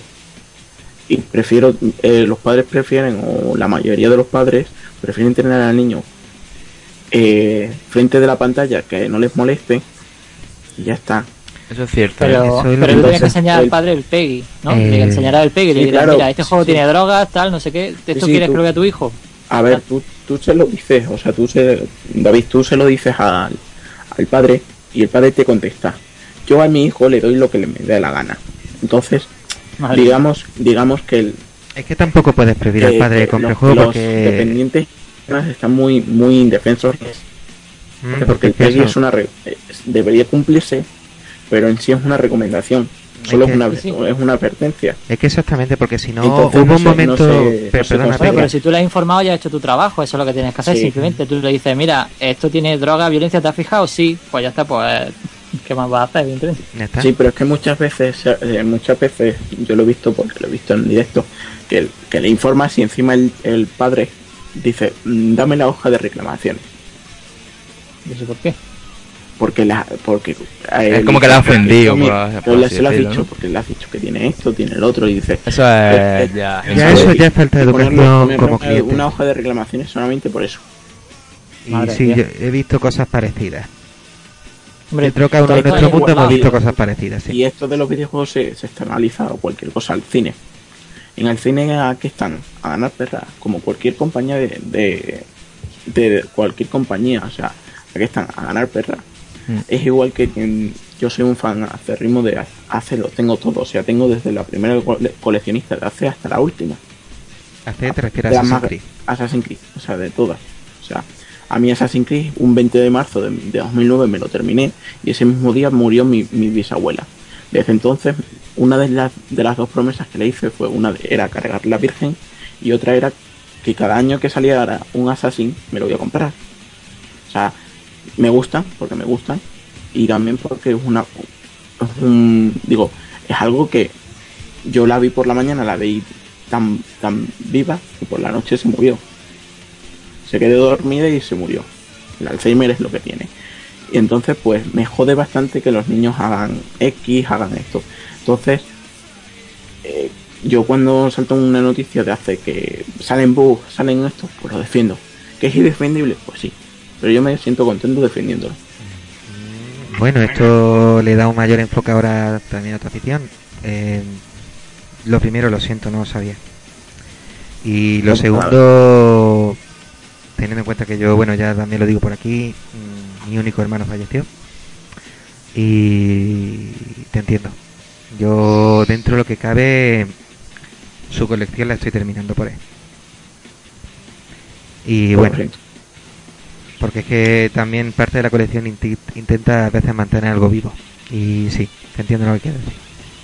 Y lo respeto. Entonces, pues, cuando ves entrar a un niño en, en, la, en la tienda, o sea, yo voy a Game Boy mucho, o sea, porque me, me llevo bastante bien, etcétera Y yo cuando entro y cuando entra alguien y me pregunta el AC o me pregunta por llevarse un FIFA o un AC, pues mi vena siempre sale. O sea, prefiero que se lleve un AC que le va a dar muchísimas horas, más horas que, un- que un FIFA. Bueno, es que Un también FIFA eso ya depende de lo que le quieras dar. Es que, tío, volviendo un poco de nuevo al tema que nos estamos poniendo sentimentales, yo ya he vuelto a el paquete de Kleenex, a Juan lo tengo con los ojos rojos y a Rico que no me mira, que, que se, no, no, no, puesto, que no hemos quedado un poquito fríos, perdona. Volviendo un, un poquito al tema de antes, que lo que no me ha encontrado eso también con la televisión es que incluso Telecinco intenta meter un poquito la pullita, tío. En- a la semana de lo del niño a la ballesta dice, juega nuestros niños esos juegos violentos y te pone un niño jugando a la tele, pero luego te ponen imágenes y no de quién está jugando ese juego y te ponen, Música de esa de chan chan chan. ¿qué coño? Te ponen chan, Bloodborne, te ponen el Bloodborne y te parece que, es que el niño de 5 años está jugando al Bloodborne. ¿Qué puñeta me está contando? Chan chan chan. Chan chan. Espera, tengo por ahí el chan chan chan. Voy a buscarlo. Qué jugaco. ¿Qué juega? Qué jugaco. Bloodborne. Love Pulse, baja de sangre significa eso. ¿Qué coño? Ay, bueno. Pero ¿qué pasa? Sensacionalismo. Bueno, nos despertamos todo un poquillo ya. Y bueno, también durante estos años ya hemos estado viendo cómo las compañías de videojuegos pues, precisamente han buscado pues, mantener la vida de su compañía a base de hacer distintas jugadas. El DLC, que se presentó como algo que iba a aumentar una experiencia de juego, pues hombre, ha acabado siendo como, oh, cinco colores más para Ryu en Street Fighter. Ah. Me encanta. Oh, No, el, no, no, el auténtico eh, final de las Suras Gurat es Eso un es, DLC. eso, Mm. eso que te iba a decir. En plan de me compro un juego que me ha costado 50 euros, pero el verdadero final es un DLC. Te queda. Pero me estáis timando, cabrones, o esto qué? En, en esos puntos, YouTube es tu amigo. Y pasa de comprarte el juego y el DLC y ves la peli. es lo que hay.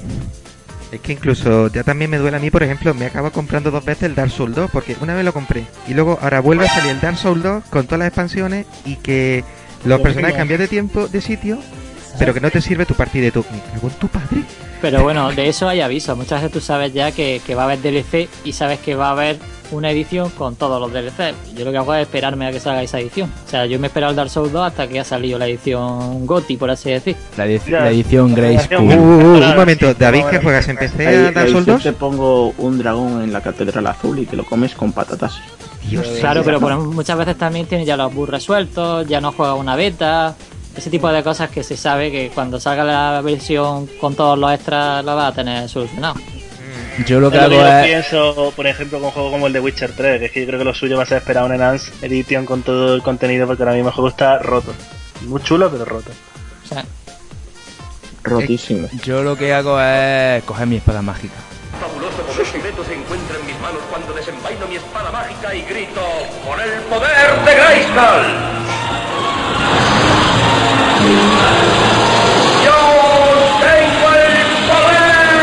Del hype. Del hype. Juegan con, jue- Somos muy malos consumidores, ¿eh? Juegan, con nuestras necesidades. Sí, la verdad es que ahora... es el mal. Eh, hombre, ahora me estoy volviendo yo de los de mierda, compra compulsiva, no por suerte, so- solo he caído en tres juegos y porque me han costado dos euros cada uno. Uno, el Alice Madness Returns, porque mi novia me enganchó a jugarlo y ella se hizo el disfraz y cosplay de él y una buena sesión de fotos, ya la enseñaré. Y el otro que me pillé ha sido el Dust, Annihilation Tale y otro el Unepic, porque ya lo estuve jugando un poquito cuando me prestó Rico y yo dije, hombre, ya que puedo pillarlo para mí, me lo pillo para mí. Yo me he pillado. el Unepic a- es espectacular, ¿eh? Sí. Muy buen juego. Yo es que, de nuevo, ole Enrique Colin, Enrique Colin, ¿eh?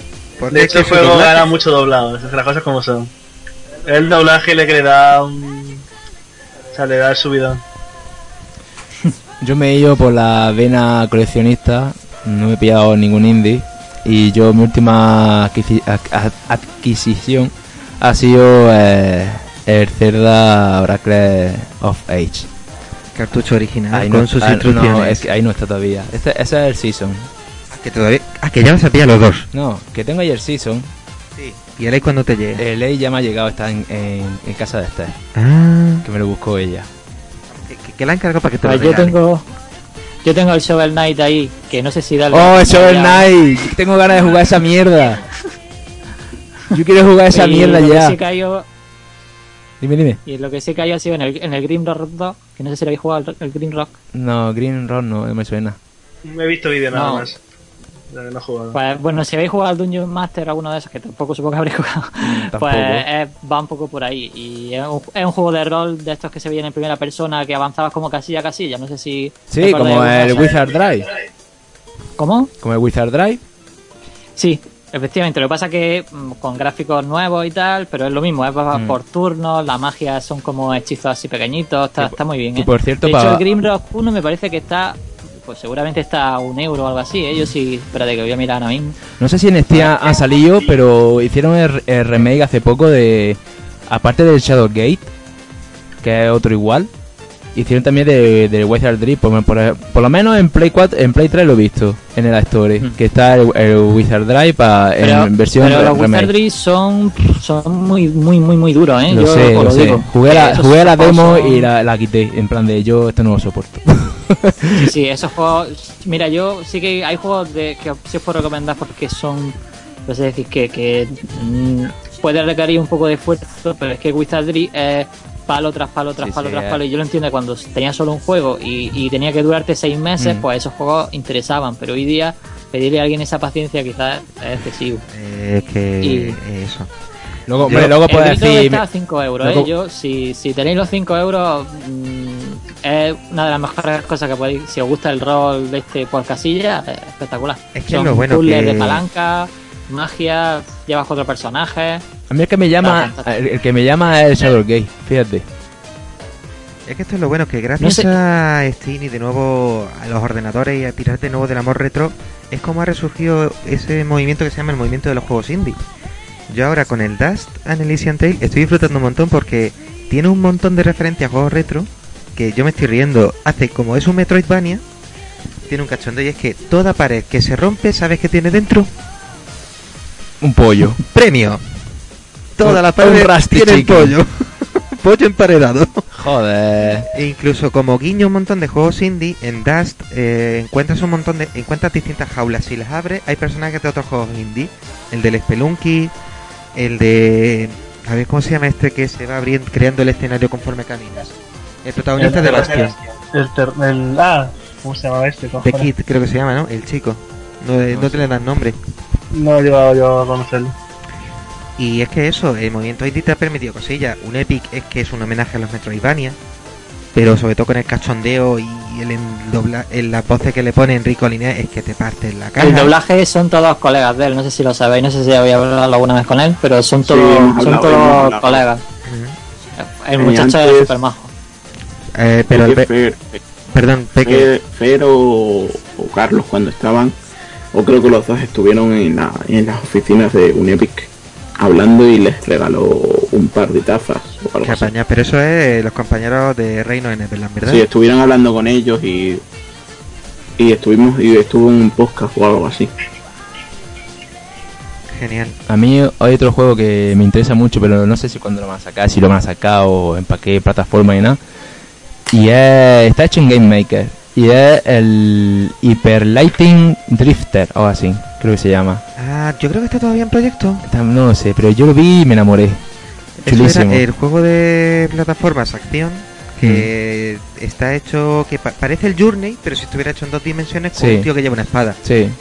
Oye, una, una espada llevada un PC en, de... ese, ese creo que ya está en acceso anticipado. ¿Está ya? Mm, Acceso anticipado, Creo. una forma de pagar por algo que no puedes comprar. Preorder.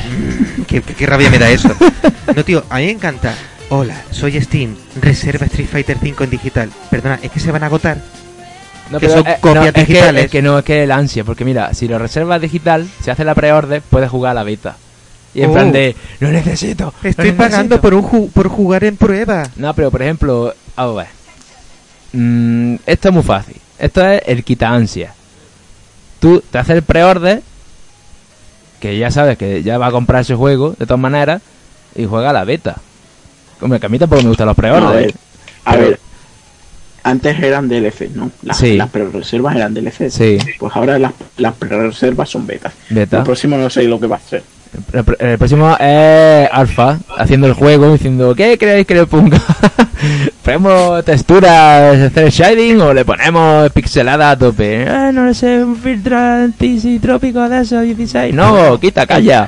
Yo me acuerdo que, por ejemplo. Dayo se quejaba de eso porque había un juego que iba a ser de acción y tiros que prometía mucho. No me acuerdo, creo que el que juego que ese juego que terminó acaban que ac- acabó llamándose Fuse. Me Fuse, parece. el Fuse, ¿no? Fuse. Sí, pero sí fue porque intentaron hacer un poco de feedback de la, comu- de la comunidad. Creo que le hicieron feedback a los niñatillos del Call of Duty y salió lo que salió. Si no Exacto. me equivoco. El Fuse, el Fuse es como el Destiny ahora, pero Destiny es mejorado ahí a tope. Destiny lo que pasa es que es más marketing que que juego, por así decirlo.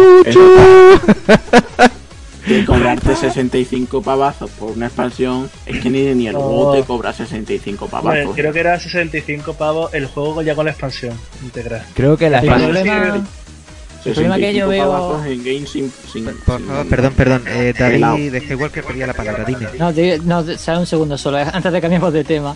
El problema que yo veo en los LS es solo uno. Que un problema que cuando compras un LS tienes que tener en cuenta que puede ser que el juego no se termine como se supone que se tiene que terminar. Entonces, cuando compréis un, un Early Access, tened en cuenta que a lo mejor lo que estáis comprando es justo lo que estáis viendo y ya está. Y no se supone que pueda llegar a nada más. Es decir, que por lo menos que lo que compráis que sea que como está en ese momento el juego, imaginaros que compráis en Minecraft cuando estaba en la versión alfa. Pues que la versión alfa te parezca bien, porque a lo mejor ese juego no avanza más y no te creas que luego te han engañado, porque te lo ponen las condiciones. Que lo que estás comprando es la versión que tiene ahora y un futuro desarrollo. Que no hay futuro desarrollo, pues lo siento mucho. Es que incluso Pero ocurre con los juegos eso, terminados, que- David. El Que estáis Batman. comprando un early access de una cosa que a lo mejor no se termina por lo que sea. Entonces, mm, tenéis que tener cuidado con eso y yo muchas veces prefiero esperar unos meses a ver si de verdad hay actualizaciones diarias o no hay actualizaciones diarias o cómo se mueve el proyecto porque a lo mejor estás comprando humo. Es que incluso eso ha pasado con juegos completos. Es decir, Batman Arkham Origins tenía un montón de bugs y dijo un momento Warner Bros. que, que pasaba de actualizar el juego y Sí, arreglar bueno, los bugs. y, y la, y, la season, y la Season Pass, de los Mortal, de los Mortal Kombat. Y, y del Batman. De, venga, damos- no más comprar el juego, ¿no? Sí, venga. eh, vamos a hacer otro personaje. Venga, Rain, el ninja rosa o morado, como quieras llamarlo. Te queda- Sabes que, ese, que ese personaje es, es esencial en Mortal Kombat. Sí, pero joder, pero ¿por qué no lo pones desde el principio? Déjame de DLC y mierda. Que me ponga el muñeco desde el Que no principio, fighting, que no me meta, que no me meta más, que no me quite el muñeco. Uf, bueno, y el Street Fighter Tekken. Eso ya fue, era medio roster, o sea, me- media, plantilla. media plantilla DLC. DLC. Y te queda en plan de, mm, ¿estáis tontos? Mm, me estáis viendo mi cara de, se lió una, pero bien grande. Es que es lo mismo eso hecho que se de tanto luego el Street Fighter Tekken. Es que luego no, por ejemplo, tú te pillas, eh, que yo lo he tenido, el, el Tekken, el 6, y cuando te venían personajes nuevos eran gratis. Eran gratis, tío. No, no te no Creo era- que fue un poquito como disculpa diciendo, no hemos pasado. No, no, que- esos son Namco. Luego está Capcom, que el Capcom es el pesetero. A no ser que ya Namco empiece eso, pero Namco con su te- Arada, eh, ese eh, con su Bueno, Tekken. y, y Sega en su momento también le dio fuerte. Es decir, Sega que la estuvo cagando con los Sonic bien fuerte de 2006. Mira, me alegro que el único DLC que hizo para Sonic Generation, que fue el Sonic que empezó a hacer las cosas bien, aunque luego pasó lo que ha pasado, el único DLC es el que nadie ha querido, Mm, que es el del pinball. Porque a nadie nos gusta el Sonic en un pinball. es verdad, tío. Que a nadie nos gusta. que no lo entienden. ¿O qué? La pantalla, me acuerdo yo que la pantalla que había en el Sony 1, no sé, era el Sprint, no sé qué. Dios, la odiaba, la odiaba. Yo quería que Sony mm, mm, correr y saltar, no estar pegándome botes un- con una cosa que es una estrella que es un pinball, plin, plin, y no salías de ahí. Decías, por Dios, que acabe, que acabe ya este sufrimiento. Sonic, Bueno, ya hemos dado un repasillo por la televisión, por las series y también por YouTube. Y Ujú. incluso por, los por el mundo de los podcasts. Y un sitio que ya tiene también los videojuegos es por supuesto los libros. Que ya con eso ya casi estamos ya cerrando, porque son los vídeos, los juegos de los libros y los juegos de mesa. Yo poco a poco me estoy haciendo una buena biblioteca Sí, de pero es que ahora libros basados en videojuegos. ¿Tú ves alguno que sea de algún videojuego? Yo tengo los míos, pero No, que- Yo no tengo ninguno que sea de videojuego. Todos mis libros no son de ningún videojuego, porque son son libros, me gusta que sean como rollo indie, que esto es personas que se han hecho su que no en plan de Witcher, bueno, Witcher no, el Witcher es que el juego es, viene de un libro, ¿no? Eh, sí. Eh, ahí la, ahí la, ahí la, ahí la ha cagado. Ahí la ha cagado, pero, pero hasta, hasta el- vamos. Pero por ejemplo, creo que el Dead Space tiene libro. Y en plan de, yo no quiero, habrá gente que, le- que sea muy No, fan, no, muy fan, no, muy yo fan. me refiero a esa literatura que ha salido a partir del movimiento gamer, es decir, los libros que tengo, es decir, Final Fantasy la leyenda de los cristales, que te explica muy bien la saga, o ese libro sobre Final Fantasy VII, que es eh, Final Fantasy VII, la leyenda. No, pero estoy- yo estoy hablando de David está novelas. poniendo- David dice de estos libros que han escrito el Rubius y demás, ¿no? No, no, no, no, no, ese no cuente. por favor. Estamos hablando de novelas, novelas y cosas así.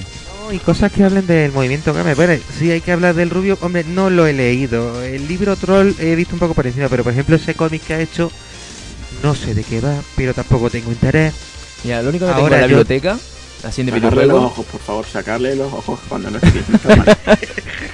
que digo que lo único que tengo ahora mismo en la biblioteca, que se queda de videojuegos, es un libro que tengo ahí que me, tú me has regalado, del Cerda. Que Sí. es el cómic, que tengo que pillarme los cómics de Cerda. Pero por, Mm. es por eso, por coleccionismo, porque me gusta. Pero yo, por ejemplo, eh, yo de, Dead- de Dead Space no voy a comprar ningún libro de Dead Space. Yo, por yo no compro ni el juego porque lo paso muy mal solo con la demo. ¿eh? Yo, por ejemplo, tengo aquí el nombre del viento, tengo ahí eh, el reino de. de, ma- ¿De qué pone? Un reino a espada que es de, espada que tengo que nuestra- de autora granadina. El de Imperio y el otro era Tormenta, creo que era que es, es de Japón, este, un Japón steam- steampunk. Ujú. Joder, tengo una pila así, que casi, todas- casi todas son de fantasía medieval. Tengo por ahí uno de futuro que es no sé qué, no sé cuánto, de un dragón, no sé qué, es, del espacio. Es que aquí en, en la pedazo de estantería que tengo por aquí tengo los codes Tú de tienes Warhammer. ahí la, Los tú codes tienes la de Los biblioteca. codes de Warhammer, ¿no? Yo No, tengo, no, no. por ahí- yo tengo por ahí unos codes también. Caballero, no, hablamos de la biblioteca que tiene Alberto solo de Assassin's Creed. Ah, de Assassin's Creed nada más. O sea que te viene ahí todo. Ese tipo de literatura me refiero. Yo, por ejemplo, yo sigo Tengo muy hasta- contento con la que con el Tengo libro que me regaló El, libro que sacaron hace nada, el manual del empleado. de, de. Y es un bicharraco. Que Esos no, libros que son que de información. No. Mm, a ver, cuando tú No, son libros que te sumergen un poco en ese mundo. Ah, que son A como. Vale. No, en sí, en sí, tú cuando te compras una guía, no, yo, en las de vienen muy bien. En las guías, no, te viene toda la parte y luego 50, 100 paginitas son, te explican el juego, te explican las conexiones y demás. En la última, la de Unity, se, te, cu- te cuenta mejor el juego en la guía que en el propio juego.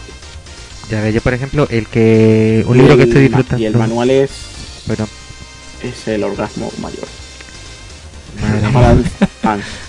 Yo lo que sigo siendo muy feliz, eh, aparte de la revista Retro Gamer, que la llevo siguiendo desde el segundo número, yo sé que el señor Skywalker lo tiene desde el primero.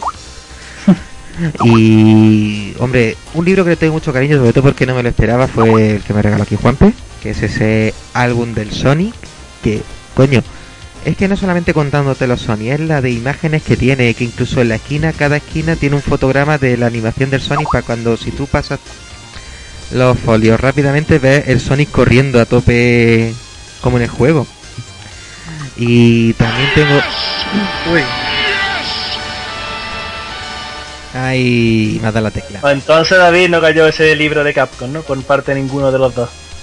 Aquel libro de Capcom que hubo entonces. Ah, está ahí. Está ahí, está ahí, que se lo traigo a Juanpe para que lo lea, que es una Ah, coño, ya lo veo, sí. la enciclopedia de personajes. Bueno, te la voy a pasar por para aquí que que lo la vayas leyendo. Me parece cortocircuito. De hecho, voy a permitir que suba una foto. Buenísimo el libro, la verdad que se pilló.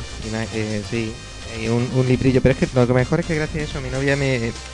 Yo estaba con cara de, ¿me lo pillo, no me lo pillo? Y ella me dijo, te va a costar más si lo compras en cualquier otro lado, te lo pillas ahora yo. Gracias. Ah, sabia novia, sí. sí. Estas Sí, sí. novias, estas novias como nos cuidan. Bueno, novias, mujeres, lo que sea que tengamos cada uno.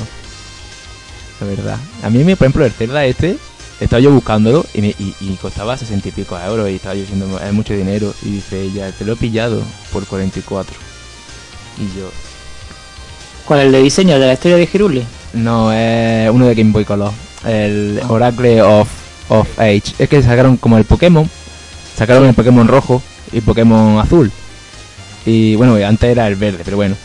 Y el amarillo. Entonces, pa- para sacar todos los Pokémon tienes que jugar a los dos, ¿verdad? Pues, Sí. se, pues se ve que hicieron con el Zelda y el Capcom. de- o sea, Nintendo le dejó a Capcom que, que hiciera. que desarrollara ese Zelda. No, fue, World. fue el No, World, no, hablamos de cuando estábamos con la Game Boy Color. Game Boy, Game Boy, Game Boy Color. Ah, vale, vale. Entonces hicieron una edición, el Zelda azul y el Zelda rojo. Para que te haga una idea. El Zelda rojo se llama Oracle, el oráculo- el oráculo de las Ah, estaciones. son, sí. Oracle of Season que- y el Age. Sí. Pues Sí, sí, sí. pa- para ver la última mazmorra final con el malo final, mm, de verdad. Spoiler. Spoiler. Spoiler alert. Spoiler. Espérate, espérate. Voy a poner spoiler alert. Vale. Y Espera, era- los cascos. y Lo has matado. No, verá eso, que para la última mazmorra y todo eso, pues te tienes que pasar el juego en los dos juegos. Y Ajá. si te pasaba un juego, te, te, te daban un código. Lo que lo, lo introducía en el otro juego y seguías jugando y cuando te pasabas, pues ya podías hacer la siguiente, la mazmorra final. No voy a decir nada. Yo Sí, ya sí. yo ya sé lo que pasa, porque me, tengo el libro este de Irule Historia y te spoilean ahí hasta Sí, la Virgen. ¿sabes? Yo, Pero no, me, pero no me lo leí entero. Yo lo tengo, pero no me lo leí entero. Joder, pues no te lo leas que son spoilers.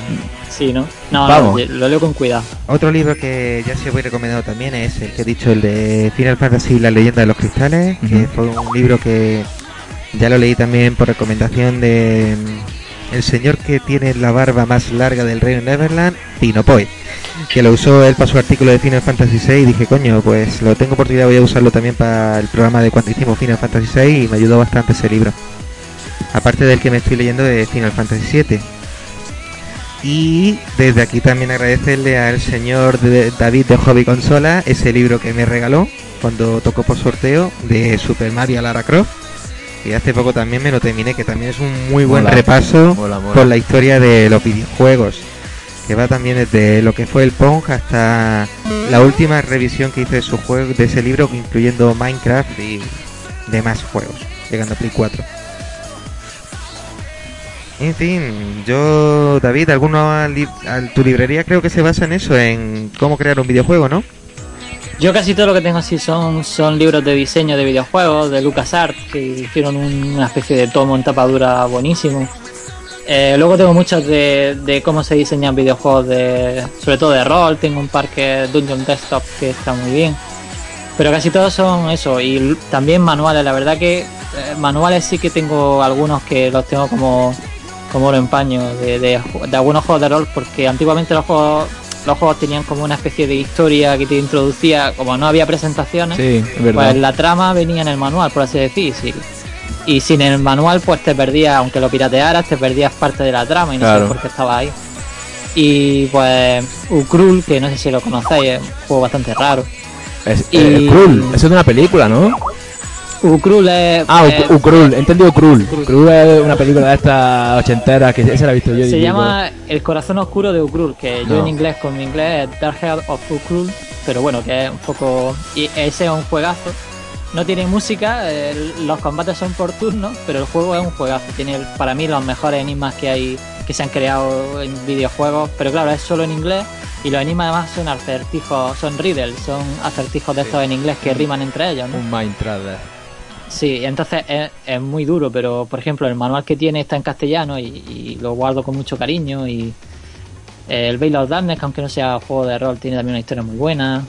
Pues yo la verdad es que lo que más guardo son manuales de juegos antiguos y libros de diseño. Y el Basic de. De- de la trans de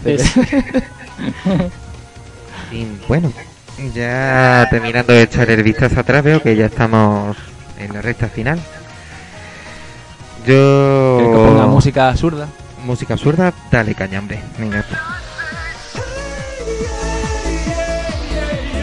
Sí, teniendo en cuenta que soy la única chica, pone el orgullo, pone esta canción, hombre, claro que sí.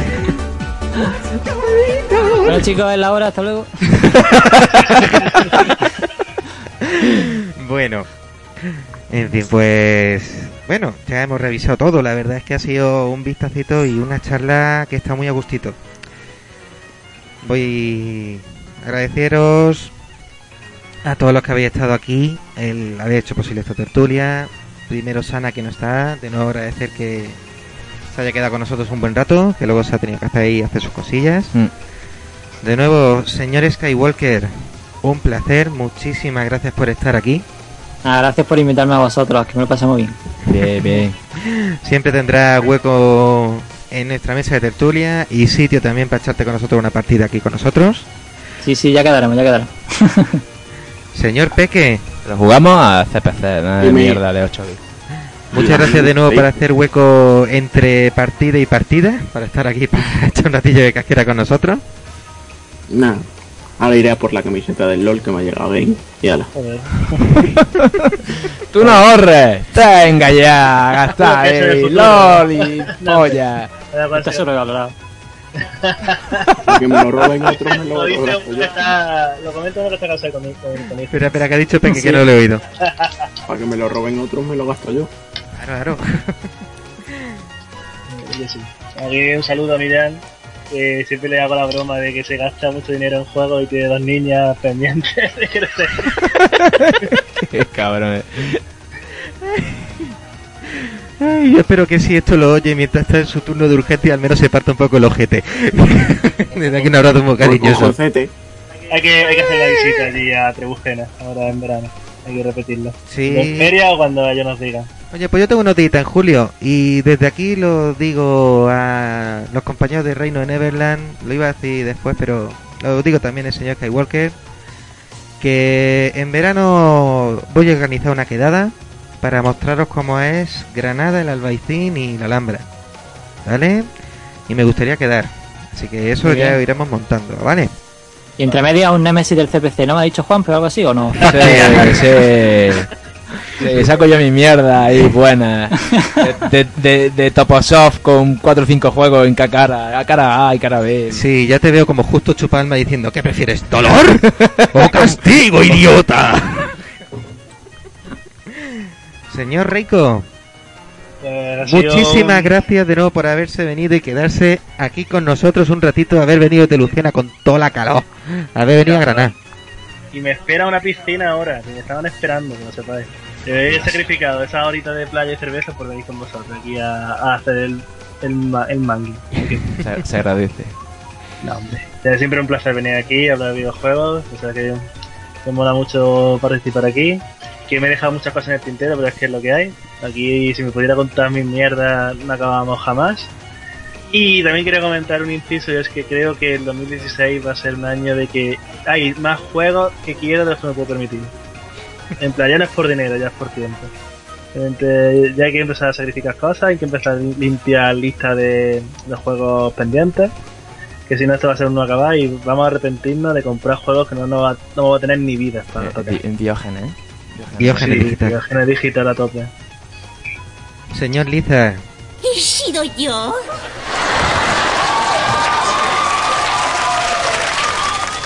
Totalmente, señor. caballero.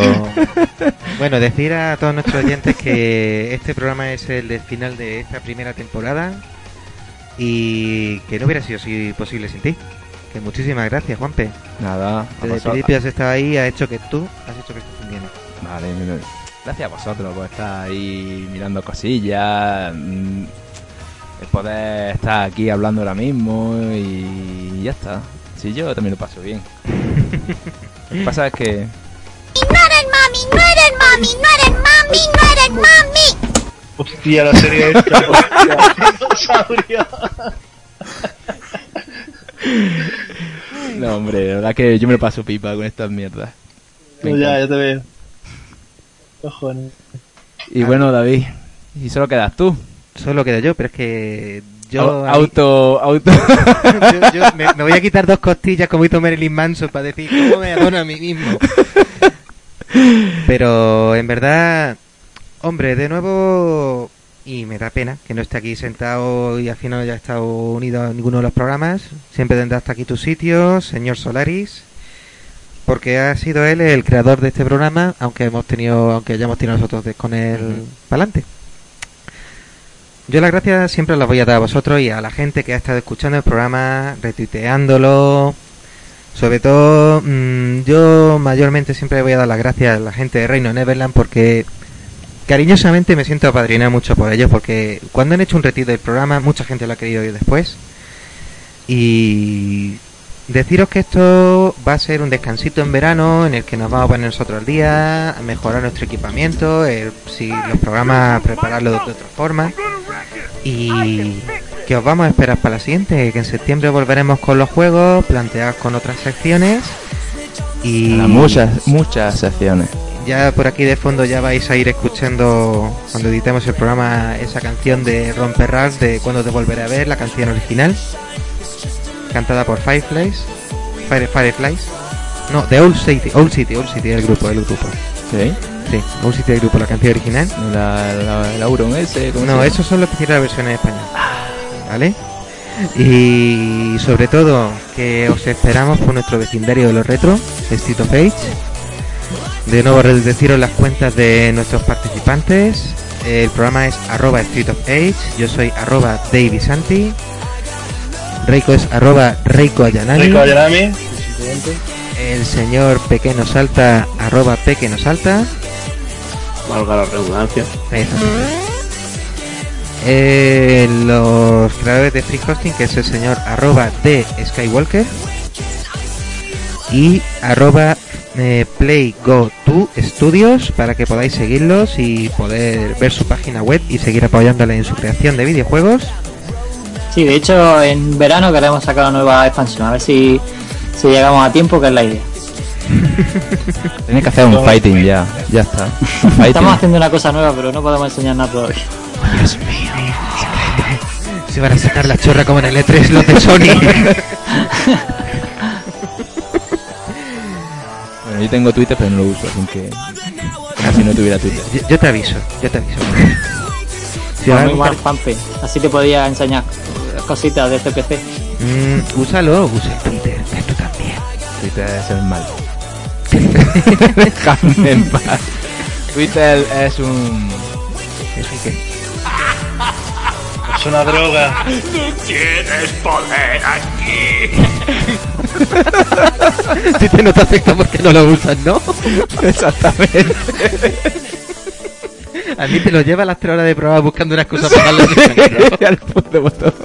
Tenía otro, pero digo, ah, para otro día.